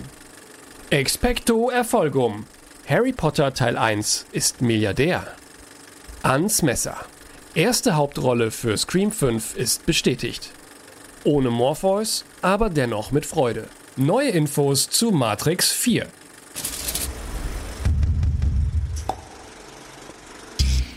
Ja, während die Welt noch nicht ganz im Drehfieber wieder ist, beziehungsweise nur ein paar Länder bereits produzieren, unter anderem halt Deutschland, äh, wurde jetzt bekannt, dass Keanu Reeves sehr beeindruckt ist von dem Dreh in Babelsberg. Mhm. Die drehen ja jetzt hier gerade in Berlin und hat gemeint, ey, läuft alles, wir haben hier bestimmte Sicherheitsvorkehrungen und so weiter und so fort, Ja, aber die, die Organisation, glaube ich, sehr gelobt, dass Ja. es geschafft wird, dass man eben drehen kann, ohne dass man kaum was merkt von den, von Mhm. den Restriktionen. Und gleichzeitig wurde aber dann jetzt nochmal bekannt, dass Lawrence Fishburne eben nicht als Morpheus zurückkehren wird. Was ich ein bisschen komisch finde, weil wenn Keanu Reeves und Carrie Ann Moss zurückkehren, Hm. die kehren doch dann zurück als der jetzige Keanu Reeves und als die jetzige Carrie Ann Moss. Habt ihr die beiden? Weiß nicht, ne, sie ist ja gestorben. Die sind beide gestorben. Ach ja, stimmt, ja, stimmt ja. Ja gut, bei ihm könnte man noch sagen, er ist irgendwie in Code übergegangen oder so. Also irgendeine Jesus. Form. Hm? Ja, ja, Cyber Jesus ist ja eigentlich das. Äh, aber bei Morpheus habe ich jetzt nur gelesen, dass sie halt einfach einen jüngeren casten, was ja dann wiederum vielleicht auf die nächste, das Reload der Matrix irgendwie hindeutet oder so. Ich finde es auf jeden Fall interessant. Also ich, ich mag Morpheus als Figur und ich bin froh, dass er weiter dabei ist. Ich hätte aber eigentlich schon auch gerne Lawrence Fishburne gehabt. Vielleicht sieht er aber auch einfach mittlerweile nicht mehr. Ich fand, der war schon irgendwann, also auch ein bisschen aufgedunsen und dann ernsthaft. Da- Du kannst doch nicht jemanden spielen, der irgendwie von Brei lebt und dann siehst du halt aus wie Marlon Brando. Es geht einfach nicht. Na, es ist einfach. Tut Ja, mir aber- leid, so, da musst du dann auch dich um deine Rolle kümmern. Ich bin äh, halt Keanu Reeves sieht immer noch aus wie Neo. Ja, aber hast du mal die Trailer, den Trailer zu Bill und Ted 3 gesehen? Ich fand das. Ich, ja, gut, aber da hat er auch einen Bart, ne? Das auch Wollte ich gerade sagen, soll da nicht sowieso ein bisschen der hat doch keinen Bart in Bill und Ted. In, in, hat er doch, da hat er auf dem. Ich meine auch. Nein, Moment, du hast recht, er, hat, er ist glatt rasiert. Ja. Ne? Nee, nee, das verwechseln Okay. wir jetzt mit einem anderen. Dann sieht er so verlautet aus, als hätte er einen Bart. Die glatt rasierten, die glatt rasierten Bilder von ihm, die zeigen halt schon, dass er ein bisschen älter geworden ist. Ja, aber jetzt lass uns doch mal hier nicht old shamen. Der sieht doch immer noch gut aus. Absolut, ja. Ich, nein, Der ich sieht will- aus wie Sna Snape. Das stimmt ohne Bart. Auf dem, äh, Der sieht auf aus dem wie Cover. Snape. ja, okay, dann hatte er längere Haare. Ja, ja, Deshalb genau. haben wir wahrscheinlich gedacht, er hat einen Also wir beide sind der Ansicht, der Typ sieht immer noch ganz gut aus. Ich Ja. bin auch der Ansicht, dass der noch ganz gut aussieht für 55 Jahre oder wie alt er jetzt ist. Sogar fünf. Alter, das ist unfassbar. Ja, das ist ich wirklich. Ich hoffe, ich sehe auch so aus. Wie gesagt, ich will jetzt auch nicht über Lawrence Fishburne. Ich sage ja, ich hätte ihn ja gerne gehabt, aber dann drehen sie halt die Story so, dass dann ein junger Morpheus ist. Ich kann damit leben. Ich kann damit leben. Aber warum hast du einen jungen Morpheus, wenn du einen alten Neo und eine alte Trinity hast? Weil die eben nicht die Alten sind. Weil das halt Vielleicht die neuen ja Film Reinkarnationen sind. erklärt, könnte ich mir vorstellen. Die wollen doch nicht die verjüngen, oder? Nein, aber sie, Keine guck doch mal, sie müssen doch irgendwie eine Story erzählen. Und ich glaube nicht, dass sie weiter erzählen, da wo drei direkt aufgehört hat, sondern dass sie halt in einer quasi einer neuen Reinkarnation der Matrix anfangen oder so. Also, In der ich, na, ich meine, weiß nicht, was, ich meine, irgendwas müssen sie doch machen. Was sie hoffentlich nicht machen, ist diese Matrix in der Matrix-Theorie, die seit 15 Jahren schon im Netz steht. Weißt du, dass, Dass das alles nochmal das, eine Matrix genau, alles ist quasi die, auch der Auffangbehälter Ja, ja. für die echten Menschen ist auch eine weitere Matrix, was ja total logisch wäre. Um die, naja, weil du damit die Leute, die denken, wir entkommen der Matrix, hast du damit wunderbar aufgefangen stimmt. und sie sind trotzdem in der Matrix. fand ich immer die beste Idee eigentlich für, die, für das Ende von drei. Ist ja nicht so gekommen, aber fand ich immer war die beste Idee. Du brauchst doch irgendeinen Ausweg. Ja, nein, halt nicht. Warum? Weil es ein Film ist, weil man nicht immer ein gutes Ende hat. Außerdem sind die doch glücklich. Du musst ja nur am Ende zeigen, was ich, dass Agent Smith nicht dabei ist, finde ich richtig. Das finde ich auch schade. Das ist für mich ein ganz großer Downer. Mehr als Morpheus, muss ich ganz Und ehrlich sagen. ich muss auch sagen, nachdem ich die Filme jetzt noch mal so ein bisschen durchgeskippt und keine Ahnung, mich noch mit der ganzen Geschichte beschäftigt habe, ist nicht eigentlich Smith die wahre Anomalie? Exakt. Ah, Ja, ich, ich stimme dir absolut zu. Weil Neo, meiner Ansicht nach, ist es nicht mehr. Es ist eigentlich Smith. Das, womit keiner gerechnet hat, ist eigentlich Smith, genau. Ja. Und das ist nur durch Neo entstanden, aber letztendlich konnte das keiner vorhersehen. Und das ist ja auch die Theorie, dass er eigentlich Neo ist, also dass er eigentlich derjenige ist, der prophezeit wird oder wie auch immer, um die Matrix äh, zu öffnen. Äh, weil er es ja macht. Er zwingt die Programme dazu, sozusagen mit den Menschen zusammenzuarbeiten. Das finde ich eine mega gute Idee. Deswegen finde ich es total doof, dass der jetzt nicht dabei ist. Vielleicht ist aber auch ein Trick. Aber vielleicht, Kann das sein, dass die den Ja, jetzt nicht aber- ankündigen und dann ist er doch dabei? also er hatte wohl Terminschwierigkeiten. ja, aber, wegen sowas machst du doch nicht. Also wenn es wirklich nur ist, weil er Terminschwierigkeiten hat, dass man die Figur komplett raus. Ah nee, ihr wollt ja einen jüngeren, ne? Nee, bei, bei Fishburne. Aber er ist ja ein Computerprogramm. Ach so, ach so, du meinst bei Agent Smith. Ja, also wenn Agent Smith auftaucht, Okay. Dann äh, sollte er, finde ich, genauso aussehen halt, weil es ja eh ein Programm ist. Also in dem Sinne. ja, aber es würde auch nicht mehr. Ich weiß, ich sag, mein Gott, Doch ich, mal ab. du kannst es halt nicht verhindern, dass die Leute älter werden. Erklärt das der Film ja überraschenderweise. Ja, ich bin gespannt. Vielleicht machen sie aber auch halt so eine digitale Verjüngung und dann fände ich es schon wieder schade. Nee, das brauche ich eigentlich auch nicht. Aber wir wollen ja nicht unken, bevor wir irgendwas gesehen haben. Ah, eben. ja. Ich bin echt gespannt. Ich habe richtig Hoffnung, dass es was 4? wird. Ich habe wirklich, ich bin großer Matrix-Fan. Ich fand bis, ich fand auch den zweiten gut. Ich fand nur den dritten scheiße, weil der einfach alles dumm beendet und weil er irgendwie als Film für mich nicht so spannend ist. Aber ey, ich finde, dieses Franchise hat viel mehr verdient als die, diese drei Filme. Hoffen wir es Finde ich schon, ja. Ich, ich würde mich freuen. Ja, apropos Franchise. Scream 5 Ja. soll kommen und ich habe tatsächlich jetzt Oh, das habe ich nicht bemerkt. Hättest du nicht so reagiert, müsstest du jetzt nicht ja, bezahlen. siehst du, ja, aber ich habe kein Geld mehr. Ich kann euch höchstens noch eine Einkaufswagenmünze hier reinballern, aber das ist ich mache halt Schulden. So. Ah, dieses Bild allein. Ich fand es immer so schlimm. Also dieses Messer finde ich immer so schlimm, weil der in Scream wird immer so schön mit dem Messer gestochen und ich, ich stelle mir das so furchtbar vor. Und, ah. Wisst ihr eigentlich, dass die meisten, die mit so einem Mecher, Messer stechen, in echten Messerstechereien verletzen sich selbst? Weil die Leute gar keine Ahnung haben. Nein, ist wirklich so. Die stechen, rechnen nicht mit dem Widerstand und Ach rutschen dann so. vorne über die Klinge. Deswegen findest du ganz viele Messerstecher an ihren Verletzungen. Achso, ich dachte, du die, deshalb, äh, deshalb hast du das nie gemacht, ich, du jetzt. Ja, deswegen Lasse- sagt die doch Lasse auch, stechen. deswegen sagt doch der eine in ähm, Bubedam König Gras. Messer für die Männer, Waffen, äh, Knarren für die Lämmer oder irgendwie sowas. Weiß ich nicht, aber Ja. klingt gut. Ich muss auch sagen, äh, ich finde, äh, Messer ist das äh, Oder? wesentlich mutigere Wer- Mordwerkzeug. Ja, Mhm. Ja. das ist noch Knarre musst du einfach nur abdrücken. Beim Messer musst du noch richtig Energie und, und Kraft reinlegen und so. Da musst du auch, Da musst du auch bereit sein. Genau, du musst dich überwinden. Du musst Ja. bereit Ja. sein, weil bei wie viel Überwindung kostet mh, Genau, ein bisschen drücken. Nein, ich weiß, ich weiß. Einen Menschen umzubringen kostet Überwindung. das ja eh, aber du kannst Und sollte also, auch nicht gemacht werden. ja, genau. Nein, natürlich, aber die so eine Bewegung ist einfach schneller Ja. nicht durchdacht als dieses mehrfache Erstechen. Oh. Das ist wahr. Und das ist vielleicht dann auch der Grund, weswegen der Ghostface-Killer so beliebt ist, oder? ich find, Also zumindest als, als Schreckgespenst, als, als Bösewichtfigur oder. ey, es sollte eigentlich nicht funktionieren. Guck ihn dir an, ne? Oder Ja, auch ja. die Klamotten, aber es ist super gut. Es ist hundertprozentig geil. ich meine, seit, seit Scary Movie kannst du ihn ja auch schon fast nicht mehr ernst nehmen. Aber ich finde, dass die Figur das geschafft hat, dass man sie weiterhin ernst nehmen kann, weil sie behält ja jetzt trotzdem de- diesen augenzwinkernden Touch, den die Filmreihe aber schon immer hatte, schon Ja. vor Scary Movie. Und trotzdem hat sie es irgendwie hingekriegt, dass man ihn immer noch als Antagonisten ernst nimmt. Das finde ich im- in etwa vergleichbar mit kurz nach Cabin in the Woods kam ja Evil Dead raus. Und man hat ja trotzdem in Evil Dead Kevin, das weiterhin, gesehen, ja. das weiterhin ernst genommen. Und ich finde, es ist innerhalb der Scream-Reihe so geblieben. Und dann kommt ja noch hinzu, dass die Scream-Reihe es sehr gut verstanden hat, wie Medien funktionieren. Wenn man sich mal den vierten Teil anguckt hat, den ich wahnsinnig liebe. Und deshalb freue ich mich so sehr auf den fünften. Aber der vierte war da dann schon etwas schneller durchschaubar als die bisherigen Filme, meiner Ansicht Hast nach. du den, den den Anfang mal komplett durchschaut? Den ganz am Anfang, den Film, in, den Film im Film im Film. Den vierten Film? Nein, ja, die, die Eröffnung des vierten Films. Wo es anfängt mit dem Film und dann merken sie, es ist ein Film. Und Ja, dann merken sie, es ist ein Film. Film. ja. Hast du das durchschaut? Das nicht. Aber wer es letztendlich war, das ja, ich gut. Ich meinte jetzt einfach so, dass. Ja, äh, come on. Ich sehe die erste Szene von dem Film, die versucht mich zu verarschen, zweifach zu verarschen. Gut, ich fall rein. Aber dann im weiteren Verlauf ist mir dann doch sehr schnell klar geworden, wer halt, Ja. was es letztendlich hinausläuft. Ah, okay. Und ich habe sogar einen Zeugen dafür. Oh. Ich habe sogar Zeugen dafür. Kannst Frau, äh, Frau Speer fragen, die saß nämlich neben mir. Ach so. Mit der habe ich den Film zusammen gesehen. Und die ist auch erklärt der Scream-Fan, deswegen. Ja, ich Ja. bin, bin echt gespannt. Äh, also, Was ich eigentlich zu Scream 5 sagen wollte, Melissa Barrera ist die erste Hauptrolle, die jetzt für diesen Film festgelegt worden ist. Wir wissen nicht genau, was sie jetzt spielen wird, aber ihre Rolle ist sehr prominent. Man kennt sie bisher nur aus der Serie Vida vielleicht oder aus spanischen Tele äh, Telenovelas namens Tanto Amor und Siempre Tuya Acapulco, die übrigens sehr schräg sein soll.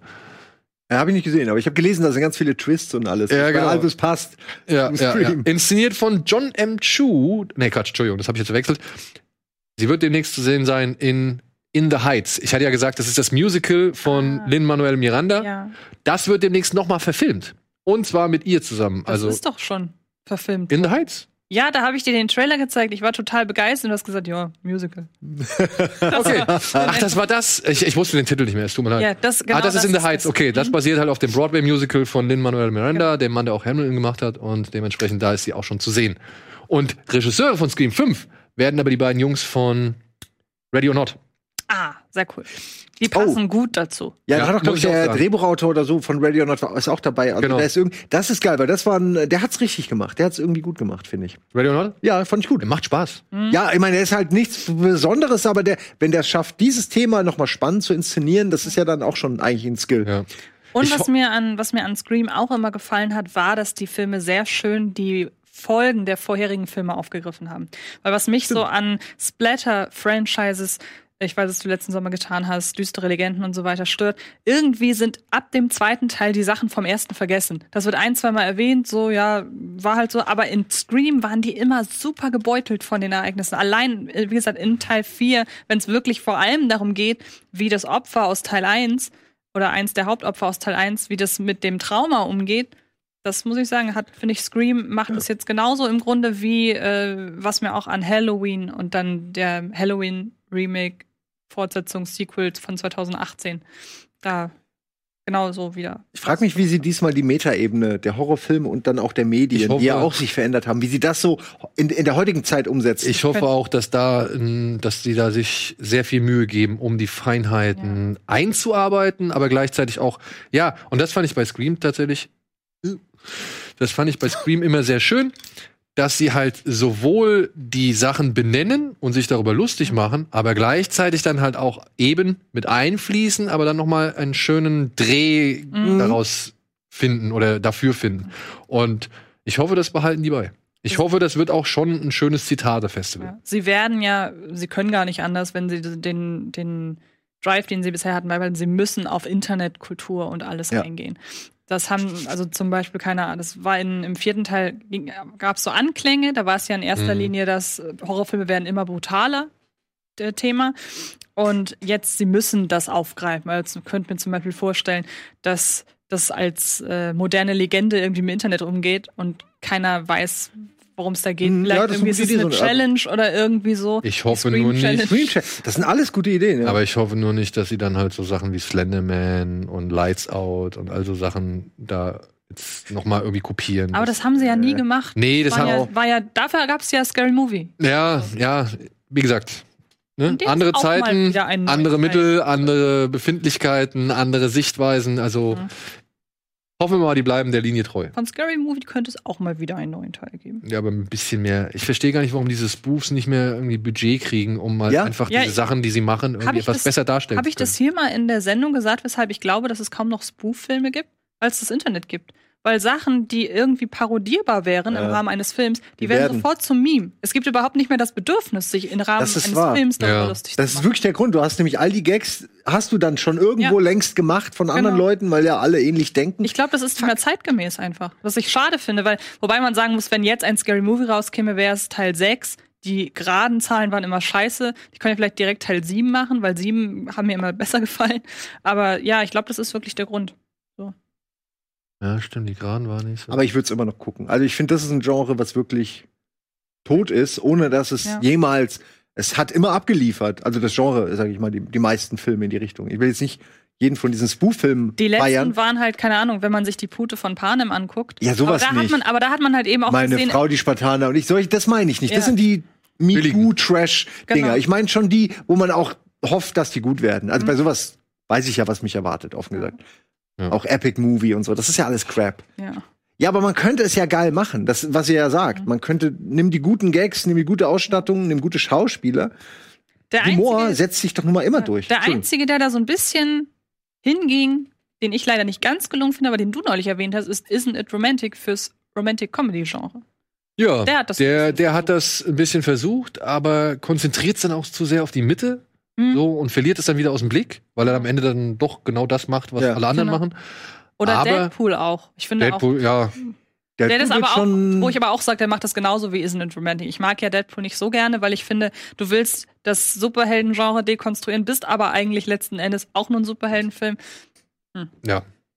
So ein richtig schöner Mossad war jetzt halt mal so ein richtig schöner Slapstick, äh, so eine ja? Mossad Slapstick-Attacke. ist ein Mossad, ja. Slapstick-Film? Der wurde sogar von einem der Zuckerjungs mitberaten. Jetzt hast du meine, meine Öhrchen. Ja, haben wir letzte Woche vorgestellt. Äh, kann ich dir, kann ich dir glaube ich, noch mal geben. Da habe ich noch den, den Ja. Ansichtslink. Würde ich gerne gucken. Ist halt, äh, ne? Ist halt aus Israel, ist, darfst du alles eine Nummer kleiner denken. Oder beziehungsweise. Ja, das ist ja okay. Mein Humor ist ja in dem Fall nicht budgetabhängig. Gut. Gut. So, was haben wir noch? Äh, achso, ja, Harry Potter hat tatsächlich jetzt äh, als Harry Potter Teil 1 Das Feld ist super gut. hat tatsächlich als zweiter Harry Potter Film überhaupt die Milliardengrenze überschritten. Der Grund, er wurde in China nochmal wieder aufgeführt und die Chinesen haben eine neue, wie soll man sagen, eine neue Leidenschaft für Harry Potter entwickelt Mhm. und haben dem Film jetzt irgendwie so viel Geld in die Kassen gespült, dass er erstmals über die eine Milliarde Grenze gekommen ist. Also der Hätte ich nicht Teil. gedacht, dass das noch nicht so der Fall war. Ich hätte wirklich schwören können, der wäre bestimmt schon da drüber, aber Bisher war nur der letzte, der zweite Teil, der zweite Teil von, von dem Deathly Hollows, Ja. äh, Heiligtümer des Todes, der war der einzige, der über die Milliarden gegangen ist. Krass. Ich finde das schön, dass die Reihe immer noch funktioniert. Stelle ich auch immer wieder fest, wenn ich die am Weihnachten gucke. Ist gut. Also zu le gut zu lesen, gut zu gucken, nicht alles toll, aber insgesamt Genau. ein schönes Universum. Wo man einfach auch gerne ist in diesem Universum. Absolut. Gibt's da eigentlich jetzt auch, wenn habe ich das richtig mitbekommen, gibt's da auch jetzt schon mal hier und da so ein Director's Cut oder eine Extended Version von dem einen oder anderen Film? Nee, oder? Hätte ich eigentlich auch gerne. Von manchen das- Teilen. Von manchen Teilen, also gerade der, der Gefangene von Azkaban, könnte ich mir noch mal Ja. hier und da ein Mhm. bisschen länger vorstellen, weil ich fand, da geht immer so ein bisschen was verloren. Mhm. Und plötzlich bist du dann in der, in der Lösung drin des Films und denkst dir, ah, okay, aber ah, warum? Machen die irgendwann noch mal Harry Potter neu? Kann, also ich meine in 10, 20, 30 Jahren? Also wenn sich. Frau Rowling weiter so mit aller Welt anlegt, wie sie sich gerade das anlegt, abgenommen einfach die Marke? äh, weiß ich nicht, ob das noch mal funktionieren wird oder klappen wird. So, ja. Kann natürlich sein, dass nach ihrem Tod irgendjemand noch mal hingeht und sagt, komm, wir machen das jetzt alles noch mal von vorne. Vielleicht mit ein bisschen mehr Augenmerk auf die einzelnen Abschnitte im Buch und dass das vielleicht am Ende doch ein bisschen besser auf diese Hochkruxe hingearbeitet wird, sodass man nicht irgendwie ja, oder eine Serie halt. Das kann man ja dann oder eine Serie. noch mal komplett anders machen. Oh, Harry Potter die Serie, ich glaube, das würde auch eine Menge ziehen. Ja, Glaub ich oh, auch. 100 Pro. Im Grunde, äh, was machen sie jetzt nochmal auch als Serie? Herr, wir, Herr der Ringe. Herr der Ringe. Genau. Vielleicht so in die Richtung. Ja, Ist das dann das Silmarillion oder ist es ja, das ist das zweite Zeitalter. Also sie haben halt nicht. sie haben halt nicht die Rechte für alles und müssen jetzt vor allem dürfen, glaube ich, nicht in Mittelerde sein, sondern müssen erstmal die Zeit davor abarbeiten, wie erstmal einige nach Mittelerde kamen. Und äh, ja, Ja, ja, okay. es ist halt mit den Tolkien-Erben wohl alles andere als einfach, Hm. da was auf die Beine zu stellen. So, und dann der große Knaller von Netflix. In Deutschland gibt es keinen Abo-Monat mehr. Wir werden in Zukunft direkt bezahlen müssen, wenn wir Netflix schauen wollen. Also der Probemonat ist passé. Kann ich verstehen. Weil das ja fast schon irgendwie, ja, Volkssport war, zu sagen, ich, ich mache mir einen Account, beende den kurz vor pro Monat, mache eine neue Mailadresse. Also, ich kann es verstehen. Die Ja. wurden bestimmt ordentlich übers Ohr gehauen mit dem Probemonat. Ja, aber das wussten die auch. Ich meine, die machen ja, klar, das. deshalb machen sie es ja jetzt. Ich weiß noch ganz am Anfang, als Netflix hier noch unbekannt war, ich hatte ich einen US-Account und VPN und dann konnte man da ohne Scheiß. Ich habe das an sechs, sieben Leute gegeben äh, und das war denen völlig egal. Also die haben das ja gesehen, wo was herkommt, es war denen völlig egal. Hauptsache die Verbreitung unserer Plattform. Und jetzt sind sie halt an dem Punkt, wo sie, wo sie anfangen müssen, die Netze wieder einzuziehen. So. Ja. Ähm, kann ich schon irgendwie verstehen. Ich fand es aber auch gut, dass sie das so lange mitgemacht haben. Stattdessen machen sie jetzt aber ein anderes Angebot, nämlich eine Shuffle-Funktion. Ich habe aber jetzt auch nicht ganz verstanden, ob diese Shuffle-Funktion auch für die Leute ist, die das mal testen wollen. Denn die Shuffle-Funktion ist so gesehen für alle bestehenden oder Bestandskunden und richtet sich nach den, sag ich mal, Sachen, die du bisher gesehen hast. Also wenn du jetzt Ja, Action. Orange is the New Black gesehen hast und äh, wenn du jetzt äh, House of Cards gesehen hast, Haus des Geldes gesehen hast und Walking Dead gesehen hast, dann wirst du halt in dieser Shuffle-Funktion oder durch diese Shuffle-Funktion Sachen oder werden dir Sachen empfohlen oder du wirst Sachen sehen, die du halt anhand deines Geschmacks irgendwie vor. Bin ich aber sehr gespannt, was bei mir dabei rauskommt. Ich auch. Ich auch. Ich bin sehr gespannt. Ich habe diese Shuffle-Funktion heute Morgen noch mal gesucht. Ich habe sie noch nicht. Du hast die nicht. Nö, du hast sie? Ja, du brauchst die am Smart TV, wahrscheinlich das, ne? Ich du hast die nicht am. Browser. Ja, dann ist komisch. Du hast zu viele, für dich ist der Algorithmus einfach bei nicht. dir funktioniert er einfach nicht. Die sagen, Ja. ne, bei dem, wir, wir, da kommen wir an unsere Grenzen. In der Tat. So, jetzt habe ich ein neues. Das ist nicht Und schlecht. dafür gibt's trotzdem noch einen Zehner. Na ja. zack. In der Tat habe ich wirklich viel auf der Watchlist und ich habe das irgendwann mal gerafft, dass je mehr und je breiter ich die Sachen da drauf packe, also von Bollywood über China, Japan, Korea bis hin zu südamerikanischen Sachen und so weiter, umso breiter sind dann auch diese diese Serie könnten Sie empfehlen oder diese könnten, könnten Sie auch. Da äh, finde ich auch einen. Riesenfehler von Netflix, dass die das nicht besser machen. Also, weil ganz viele Leute sagen dann immer, was, den gibt's bei Netflix, den habe ich bei mir noch nie angeboten bekommen. Und das ist halt ein Fehler, weil der allgemeine Gedanke ist ja so, dass Netflix ein paar gute Sachen hat und viel Crap. Aber die haben ja auch gute Sachen, die man halt nie sieht, weil Ja, die einfach nie angeboten Ist werden. die Frage, ob die Staffelfunktion nicht dann doch eher den Crap weiter empf empfiehlt. Das ist nämlich die Frage, die ich stelle. Wenn die mir dann, wenn die mir auch nur dreimal einen Crap-Film gibt, äh, werde ich die nie wieder Also, benutzen. Wenn ich die Staffelfunktion das erste Mal benutzen sollte, wenn ich es denn irgendwie kriege, wenn es es denn durchsetzt, wissen wir ja noch nicht. Ist ja eine Testphase. Äh, Ich habe ja. du hast sie schon? Ich habe sie und ich habe sie getestet, aber bei mir kam dann halt eine Sache, die ich schon gesehen habe. Also, naja, er hat quasi da angesetzt, wo ich schon mal was geguckt hatte. Da dachte ich, ja, okay, geil, du nimmst mir einen Klick weg. So. Ja, ähm, Was, aber was ich, war das? Das weiß ich nicht mehr. Aber es war irgendein Film, den ich nicht zu Ende geguckt hatte. Also nichts, was ich Okay. hätte gucken wollen, sozusagen. Okay, ja. Ähm, aber ich kann dir, ich meine, vielleicht ist es auch anders. Ne? Vielleicht, ich will es ja so haben, wie du meinst. genau, Ja. Das ist mir Filme, ich habe Bang Boom Bang gesehen, also hier nochmal Filme mit Ja. guten Dialogen. genau. Ja. Also wie der Reiter, den man ja manchmal hat. Weil sie folgendes gesehen haben, empfehlen wir in diese Reihe. Aber Ja. ich, ich befürchte, aber es wird eher so. Du hast gerade ein schönes Beispiel genannt. Orange is, is the New Black, House of Cards, äh, Haus des Geldes. Und wir schlagen dir einfach eine inhaltlich unabhängige, aber total moderne Serie vor. Die, die man sowieso auf der Startseite findet. Ich glaube ja, es wird eher so. Ja. Also was sie halt, wo sie die Zahlen hochdrücken wollen. Richtig, oder so. genau. Das ist Also, wo ich weiß, ich werde nie wieder auf diesen Knopf drücken, ist, wenn ich das erste Mal diese komische Nicht-Anfassen-Sendung äh, empfohlen bekomme. Ich weiß nicht, wie die heißt. Aber Was- hast du was Ja, ich- Vergleichbares gesehen? Wie habe ich was Wie gesehen? diese Nicht-Anfassen-Serie? Die dürfte ja nicht kommen, wenn sie das wirklich von den Sachen, die du geguckt hast. Ah, manchmal bin ich mir nicht so ganz Vielleicht sicher, auch die weil, Bewertung, die du abgegeben hast. weil diesen Serien könnten sie gefallen oder Serien mit so und sowas, mit har oder harte Serien oder sonst irgendwas, Mhm. ja. Wenn das da steht, ähm, dann gucke ich mir das ja schon gerne mal an. Also ich gehe durch diese Liste durch, die sie Mhm. mir da empfehlen. Ja. Aber dazwischen finde ich dann immer wieder diese Sachen, die sie pushen wollen. Okay. Ja, wo ich weiß, das ist eine eigene Produktion oder das ist jetzt gerade neu oder das ist jetzt gerade in der Top 10 und dann soll ich das auch irgendwie cool finden, wo ich mir aber die Inhaltsangabe durchgelesen habe und mir gedacht habe, nein, das ist nicht für mich. Ja. Ja. Und das, da bin ich mal gespannt. Aber ich, ich finde das eigentlich ganz cool, dass man mal so ein bisschen blauäugig oder blind in das Programm reinstürzt. Ja. Das, ich verstehe ja auch nicht, warum Netflix oder Amazon oder Sky oder so, warum die nicht zum Beispiel so eine Art ähm, 24-Stunden-Schleife auf, den, auf, den, auf die Wie ein Startseite Sender, packen. meinst du, der Wie ein? Sender, wo einfach Sachen Ja. Das durchlaufen. geht, glaube ich, wegen dem Rundfunk irgendwas Betrag oder wegen so einer Sendergeschichte. Okay, nicht. Aber ist eine gute Idee. Ja, Finde weil dadurch würdest du auf Sachen kommen, die du vielleicht nicht, also auch auf Sachen kommen, die du vielleicht nicht so unbedingt auf dem Schirm hast. Da guckst du dann, was läuft denn da? Auch guck ich mal rein. Und wenn, wenn mir das nicht gefällt, ja, dann kann ich ja woanders hingehen. So. Genau. Und wenn mir es aber gefällt, kann ich direkt auf die Serie gehen und ich weiß, ah, cool, da Ja. glotze ich doch jetzt einfach mal ein bisschen. Oder eine Trailerrolle, eine Ja, zum Beispiel. Und nicht immer dieses, na obwohl, das ist eigentlich dann schon ein bisschen wie das, dass der F Trailer des Films oder der Serie halt gleich startet, ne? Ja, Oh, wobei das das, aber ja mich. auch nicht bei allen ist und teilweise sind dann auch die, die Vorschauen sehr, sehr merkwürdig. Also Ja. ich habe jetzt mal wieder Cabin in the Woods gesehen und da haben sie als Vorschau für diesen Film die Szene genommen, wo sie den, äh, wo sie den Wolf da verführt, vor ihm hintanzt und ihm dann den Kuss gibt. Das ist die Szene, mit der sie Cabin in the Woods bewerben. Ah, das ist bescheuert. Für die Zoophilien, Zoophilien, Zoophil, ist, ist egal, egal, Tierliebhaber, was weiß Die gucken diese Woche einen anderen Film. Die gucken diese Woche einen anderen Film, ja. so. Ich bin gespannt. Ich hab Bock drauf, aber wir sind fast am Ende. Wir haben, du hast mich doch jetzt hier tagelang wegen einem äh, Hausaufgabe. ge- Tagelang, es war gestern. Es war eine lange, wie immer, wenn es um Filme geht, eine lange Diskussion. Nee, den kannst du nicht nehmen. Das ist. Ja, Moment, du wolltest ja auch Crap empfehlen. Ich wusste nicht, dass es ein guter Film sein muss. Aber dann habe ich lange überlegt. Ach so, ich dachte, der Film hieß Crap. Äh, nee. So. Gibt's einen Film, der so heißt? Wahrscheinlich. Bestimmt. Ähm, Ja, ähm, ich habe äh, einen Film, den ich äh, fühle mich ein bisschen schlecht, wenn ich den jetzt vorstelle. Nein, du machst die Hausaufgabe. Simon Genau. hat eine Hausaufgabe für euch. Hört bitte zu.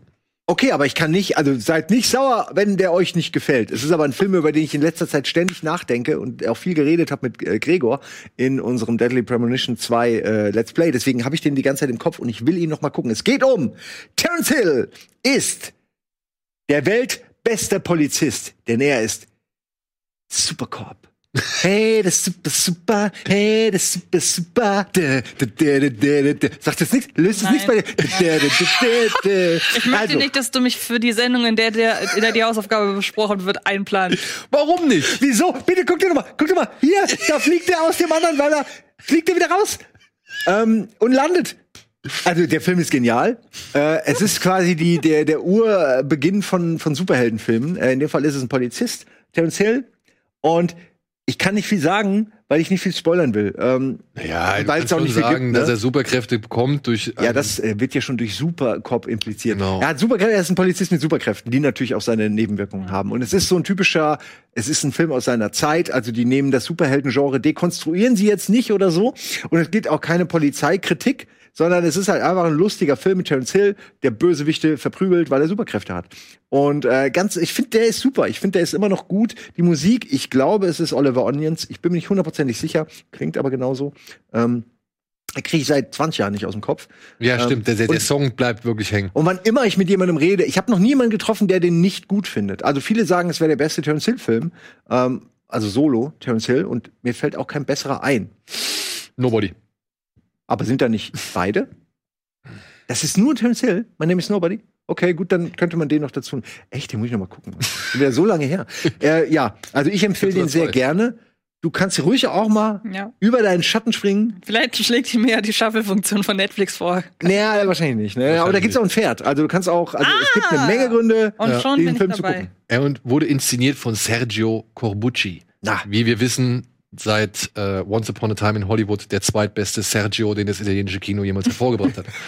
Jetzt müsste man wissen, wie viele Sergios es insgesamt gibt, ne?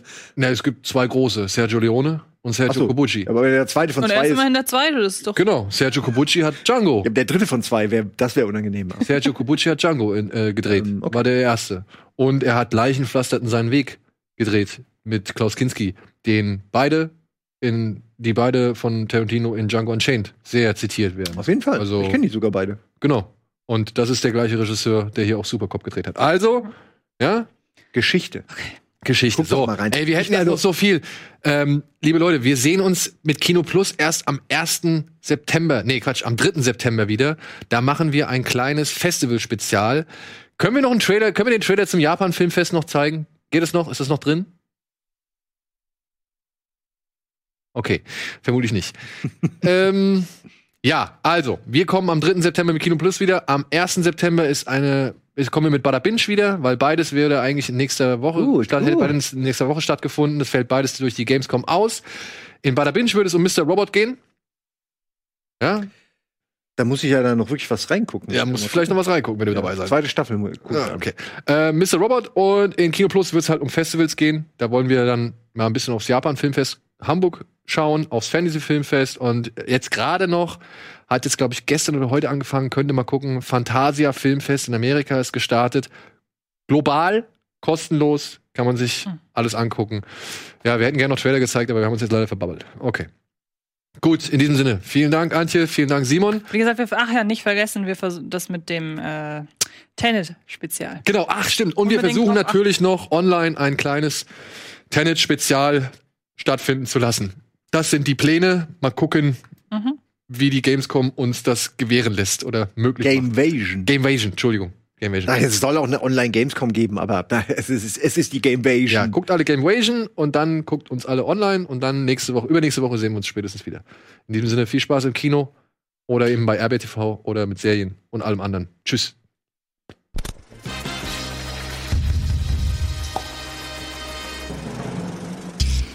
Diese Sendung kannst du als Video schauen und als Podcast hören. Mehr Infos unter rbtv.to/kinoplus.